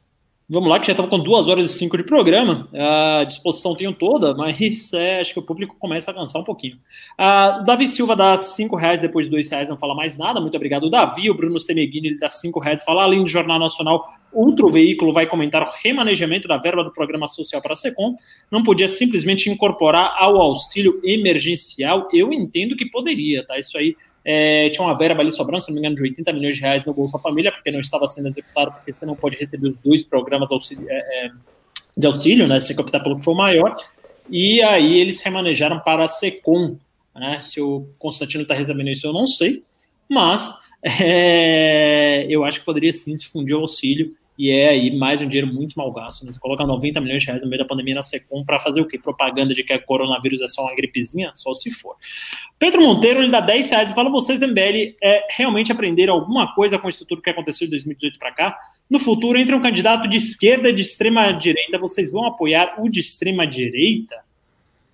Olha, é, eis uma pergunta interessante para tratar aqui. Essa, essa é uma pergunta dilemática, existe essa palavra? Porque existe. é o seguinte: é, um, o, você considera, por exemplo, o Haddad um candidato de esquerda ou de extrema esquerda? Extrema esquerda. um candidato de esquerda.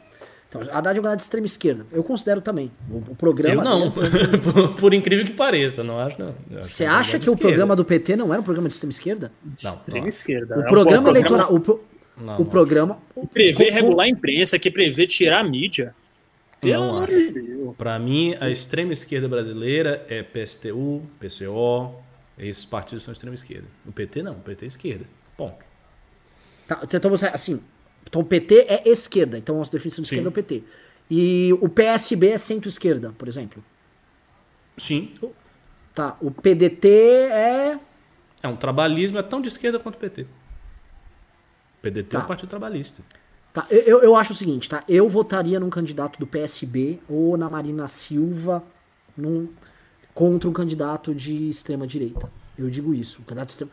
Simplesmente porque, um, no mínimo não ia ter tentativa de ruptura democrática, dois, eu poderia fazer uma oposição e tentar reconstruir o campo da direita baseado nisso. Agora, o, o que a gente está tendo aqui não é nenhum governo, não, é, é um dano total. Um candidato de extrema direita, um candidato é, abertamente golpista como nós temos aqui o Bolsonaro. A gente pode chamar isso de um extremismo de direita. Aliás, o Ricardo, você considera, só pra gente ter lá, todo mundo, vocês consideram o Bolsonaro de direita ou de extrema direita? Essa é uma pergunta mais difícil do que a, a primeira. Não, não, é mais difícil mesmo, porque assim, em tese, do ponto de vista programático e ideológico, Bolsonaro não é um extremista de direita. Ele é um candidato de direita, conservador. Só que ele realmente flerta com golpismo, isso é um fato. Dizer, ele fala, ele se pronuncia, ele não é muito vinculado a nenhum tipo de respeito à instituição democrática. Então, é, eu acho que ele, ele está sempre, ele está cada vez mais tendendo a mesmo à extrema direita. E aí, nesse sentido, vou, nesse sentido, vou dar um exemplo aqui. Vocês hum. votariam na Marina ou no Bolsonaro? Marina. Se fosse hoje, eu sabendo o que o Bolsonaro fez com a direita, Isso, com, não, com não. certeza absoluta na Marina. Eu votaria 10 vezes na Marina. Não porque eu gosto da Marina, mas porque eu, eu acho que o, o, o Bolsonaro no poder é tão prejudicial para a direita que eu votaria na Marina para defender a direita. Eu faria, é, é um Entendeu? voto de sobreviver. Eu acho que nós na oposição faríamos. E outra coisa, a democracia estaria resguardada, ela ia estar lá conversando com a árvore dela, tal. Sabe? Ela não é um governo melhor também, cara. Pragmaticamente um governo melhor também. Não é. Não, não, seria um governo. Seria uma, um governo do PSDB de outra natureza. É Agora sim, há, há, há, um de, há um detalhe muito sutil que é o seguinte: um governo de esquerda que é um bom governo, do ponto de vista político para a direita, é uma tragédia. Ainda que seja bom para o país. Mas em termos de luta política, você tem um governo de esquerda que é bom, que está fazendo um bom governo, é muito ruim. Politicamente é muito ruim. É preferível, por exemplo, você ter uma Dilma do que ter o segundo mandato do Lula. Muito melhor para a direita, para a luta política. É, vamos lá, vamos lá. Pro Só fazer um negócio, pessoal. Ó, suspenso os pimbas de agora em diante. Já entrou muito pimba, o pessoal tá dando pimba picadinho. Chegamos na nossa meta diária aqui. E, e por enquanto, disputa entre Talita Acadroli e o nosso grande. Pô, cadê ele aqui? Eu vi o pimba do nosso grande mestre aqui, cadê ele? O Paulo Albuquerque mandou 200 reais, tá aqui na briga com a Thalita. Tá, Vamos quem quiser mandar pimba, só acima de 50 reais agora em diante. Ah, eu, vou, eu, eu vou sair agora, eu vou pedir uma saída assim especial, porque eu tenho uma live marcada com o pessoal do MBL da Paraíba que me convidaram para fazer a live sobre a história da religião. É agora, às 9 horas. Então, quando vocês saírem aí do News, vão lá no Instagram do MBL Paraíba, cliquem lá e eu vou estar tá lá falando sobre história, religião, teologia, esse tipo de assunto, tá bom? Se, então, se, dá... se, se, eu não ouvir, se eu não ouvir a palavra bória nessa live, eu nem começo a ver. Ah, é? É, eu só não vou falar a palavra que vem à frente para não dar discussão. Olá, obrigado, mais. Ricardo. Obrigado pela participação aí. Como sempre, brilhante. Aprendi muito. Como sempre, sempre uma aula aí. Acho que nossos telespectadores também. O Pedro Monteiro ele dá 10 reais e fala: vocês do MBL realmente. Ah, não, isso aqui a gente já leu. Ah, o Paulo G dá 2 reais e fala: bora Bahia, minha porra. Obrigado, Paulo, representando bem nosso Bahia. Ah, o Marcos Grabin ele dá 5 reais e pergunta: MBL, o que vocês vão fazer depois que o Bolsonaro fechar a Rede Globo? Vocês vão acordar e acelerar o passo? Hashtag Nightmare Brasil. Nightmare Brasil, é isso aí. E não, tá te chamando de bundão. Tá te chamando de bundão. Não, não é bundão. Aguardar a semana que vem aí. As ações estão começando, só que são ações diferentes. Pecarron. E só lembrando, tá? A gente lançou aqui o centrômetro, estamos causando problema pra porra do centrão. Não para de ligar a gente do centrão enchendo nosso no saco, tá? Outra coisa, o estamos lançando o placar do impeachment novo, estamos gastando o dedo aí, ligando um monte de gente, falando um monte de... Então, o trabalho nosso é um trabalho que não envolve só rua, tem inteligência política, pô. Bom, uh, vamos lá. Cadê o Pecarrão? Ele dá 5 reais e fala: faça um vídeo explicando porque a semiótica, o que é semiótica e relacionando isso com o negócio do leite do Bolsonaro. Acho que esse vídeo já tá no ar, né, Renan? Você não fez o vídeo do leite? Não, sim, não sobre semiótica, mas é, eu explico esta semiótica que existe, né? E vou volto aí 5 mil anos atrás. O Isaac Clemente ele dá R$ 8,88, um número cabalístico aí, e fala: difícil entender como fecham os olhos para todas as traições de Bolsonaro. Estou empenhado em mostrar, mas está difícil. Há alguma estratégia?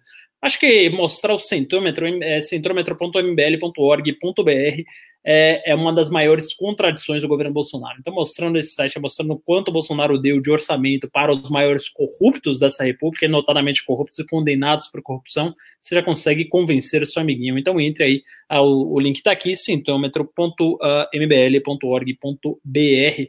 O Eduardo Pereira, ele dá cinco reais Uh, e fala quais serão as principais figuras de esquerda em 2022. Tem chance de Rui, Rui Costa ir pelo PT, seria a melhor opção para eles. Abraços e bora Bahia, minha porra. Eu acho que 2022 estão bem posicionados pela esquerda, tanto o Rui Costa no PT, o próprio Fernando Haddad pode tentar mais uma vez. O Lula está condenado, então, portanto, não irá.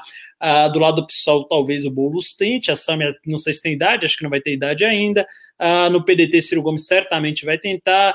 PSB, talvez Márcio França, que é uma figura que está tentando aí um alcance nacional, mas sem alguma dúvida ah, na penetração dele. Ah, quem mais tem de esquerda grande? Não acho que isso, né?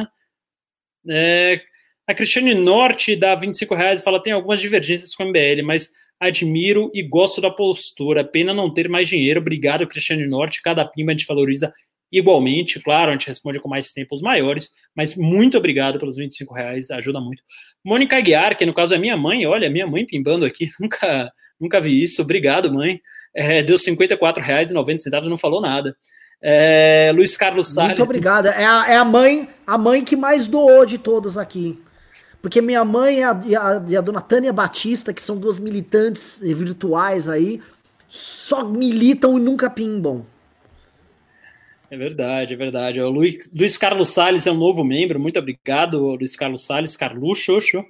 É, o Naldo Santos, ele dá 10 reais e fala: toma aí, pastor Renamiro. Obrigado, Naldo. Ah, o Marcos Grabin, ele fala: Ricardo, ainda não estamos na ditadura do Bolsonaro, porque, como diz Eduardo Bolsonaro, a ruptura é uma questão de tempo. Vão esperar o golpe. O Ricardo já saiu da live, mas não, já estamos nos movimentando ah, para remover esse governo autoritário do poder. Não estamos esperando golpe. Uh, o Diogo Rossanelli dá 50 reais. Muito obrigado, Diogo. Muito obrigado mesmo. Uh, e falar, a maioria dos devs no grupo é mais velha, Marcelo. Molecada das antigas, vamos dizer assim. Uh, bora para mais desafios de programação. Então, eu, eu é, destilando minha ignorância aqui, achando que só tinha moleque sendo dev, mas não, tem pessoal um pouco mais velho aí. Obrigado pelo trabalho, Diogo, e obrigado pelo Pimba. Alex Salve, ele dá 5 reais e fala: tem alguém, algum movimento do MBL Rondônia? Queria saber o que vocês acham do Marco Antônio Vila. Já falamos sobre o Vila, mas obrigado pelo Pimba. Uh, e tem alguma coisa na MBL Rondônia? Né? Rondônia é um núcleo que eu nunca ouvi falar, eu acho. Opa, temos tanto em Rondônia quanto Roraima e núcleos bons. Roraima tá, conheço. A região norte no MBL é muito. Sim, sim. Região norte no MBL é muito bem representada. É, é... Manda, manda uma mensagem para mim no, no Instagram com no Instagram, Renan Santos MBL, eu te ponho em contato com a galera lá. É isso aí. Uh, cadê o Ah, eu só pedi um negócio. Participe.mbl.org.br para entrar nos nossos grupos de WhatsApp, tá? Participe. Vocês vão cair nos nossos grupos, você vai cair nos grupos dos estados. Faz isso, o Alex Salvio. Entra lá em participe.mbl.org.br, põe para cair em Rondônia e você já vai estar em contato com os pessoal do MBL de lá.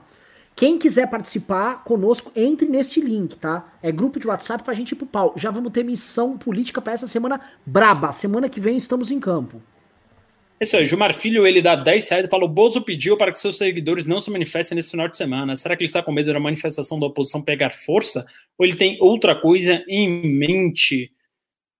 Esquisito, né? Não, não vi essa declaração, não, mas. É... Acho que ele tá com medo, que tá minguado as manifestações, né? Ele subiu ali no helicóptero, passou uma vergonha enorme quando se viu lá de cima que é, é, os milhões e milhões de tuiteiros, na verdade, são meia dúzia de gados pingados e todos eles praticamente lotados em gabinete ou mamando no erário, né? Então é, é, pode ser só para não passar vergonha mesmo. O Guilherme Venites, ele dá 5 dólares, obrigado Guilherme, fala, vocês merecem muito mais, obrigado por lutar pelo nosso Brasil, abraço, obrigado você também, que faz parte dessa luta, quando vocês pimbam, vocês não estão ajudando a luta, vocês estão fazendo parte da luta, vocês estão sendo parte da mudança que a gente quer para o Brasil, vocês estão dando esperança para um Brasil melhor. Muito obrigado, Guilherme. O André Vastovski Aires, ele dá 10 reais e fala dicas de livro para uma formação intelectual liberal. Se puderem, tragam Josias de Souza, ele tem análises fantásticas e destrói o Constantino no 3 em 1 diariamente, o que não é difícil, mas realmente ele tem seus méritos, né? Você quer comentar isso aí, Renan? Você sabe que eu sou fã do Josias há muito tempo. Né? Eu leio o blog do blog, famoso blog do Josias na época que ele era rostado no. Não, ainda é no UOL. Eu leio ele na época que ele. Puta, deixa eu ler notícias aqui contra o Lula. Mas, uh, o Eliel Fontes ele dá 10 reais e fala a região metropolitana de São Paulo tem um vácuo histórico de lideranças. Alto Tietê, por exemplo, quando a MBL vai estruturar um plano de integração com essa região, como a, o movimento haverá indicação de candidatos, o movimento não pode indicar candidatos oficialmente, tá? Então, é, é, isso é uma proibição do TSE, um negócio meio estranho, a gente briga ainda com essa tese, mas, é, é por enquanto, não pode é, é, indicar movimentos o Paulo Albuquerque, e sobre essa região específica, eu não sei, não sei se o Renan sabe alguma coisa, Alto Tietê. Nós já tivemos um MBL regional no Alto Tietê, já tivemos um MBL Alto Tietê, brigou a galera lá, mas é o seguinte, entre em participe.mbl.org.br nos grupos de São Paulo, fale, eu quero participar do MBL na região do Alto Tietê, tem núcleos, não em toda a região, mas tem, e a gente pode tentar refazer a região. Isso aí, o Paulo Albuquerque dá 200 reais. 200 reais. Esse Renan é muito chato, e por isso que eu não mando superchat. Esse eu não posso contrariar, esse ajuda mesmo. Muito obrigado. Obrigado, obrigado meu, de coração. Muito obrigado, meu. De coração, isso você faz parte dessa mudança. O Fábio Honorato, ele dá cinco reais, obrigado, Fábio, e fala: vocês podem falar mais sobre como seriam as prévias de direito, a MBL já está preparando, preparando algo? Aí acho que a ideia, Renan já falou algumas vezes aqui, é chamar os principais candidatos de direita, centro-direita, para não escolher um e afunilar os votos. Né? Então, todos liberais irem uh, uh, votar nesse candidato para não deixar um voto extremamente pulverizado, como aconteceu na última eleição, e acabar indo um retardado contra o outro para o segundo turno. Uh, a Débora Lovesi, ela dá mais 25 reais. Muito obrigado, Débora, mais uma vez. Sua contribuição hoje no programa está sendo mais importante do que nunca.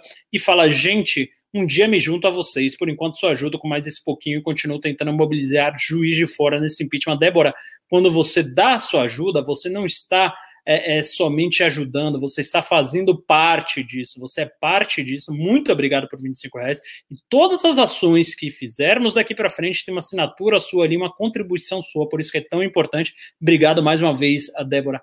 O Guilherme Benner Martelli dá 20 reais e fala: existe semelhança entre, entre o tenentismo dos anos 20 e o bolsonarismo entre militares de baixa patente. Renan Santos, você que é um cara muito mais letrado em história do que eu. Olha, existe, é, dentro do tenentismo, você tinha essa questão de rebelião de baixo clero, e existe também a ideia de rebelião de dentro da máquina do Estado. Muita gente, já vi muita gente comparando o tenentismo com a postura de, procuradores da Lava Jato. Uma ideia tipo, uma, um setor do Estado, ele começa a se aliar e começa a fazer sucesso com a classe média, e começa a fazer barulho, e depois as pessoas descobrem que é um projeto de poder. Não que eu esteja falando que a Lava Jato inteira é isso, não quero aqui, vamos dizer assim, gerar é, desconfortos aí para quem é mais lava-jateiro, mas o que eu quero dizer é, é, é, leituras históricas nessa linha existem aos montes, tá? E você consegue traçar uma timeline deles, sim. O Francisco ele dá um pimba de zero reais e fala que esse Ravena é um gato. Obrigado, Francisco. Apesar de ser hétero, fico lisonjeado. É, o, a, o Paulo Oliveira ele dá cinco reais, aí não fala nada. O Fernando Pereira dá 10 euros e fala: gostaria de doar um valor maior, mas tenho medo de ganhar a camiseta suada do Renan. Parabéns pelo trabalho.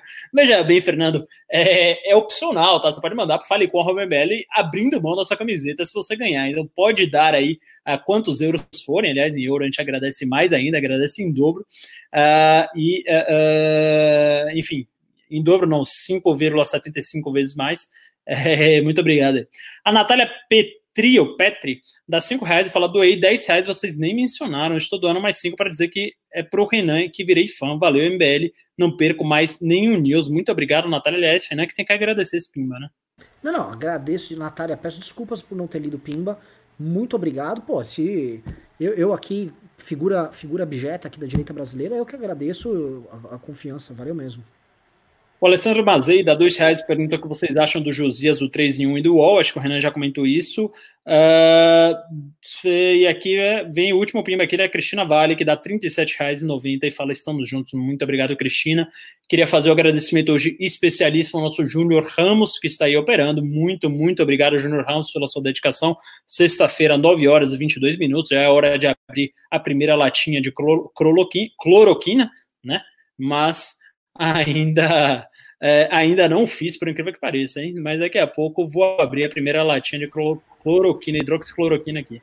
Não queria falar nada, mas ó, para curtir uma boa sexta-feira patriótica, cloroquina e não e esqueça o país preferido do Bolsonaro, que não é mais os Estados Unidos, é esse aqui, ó. Ó, cloroquina no, no, numa caneca da Suécia, hã? Aqui você, aqui você mata o papai. aqui mata o é papai.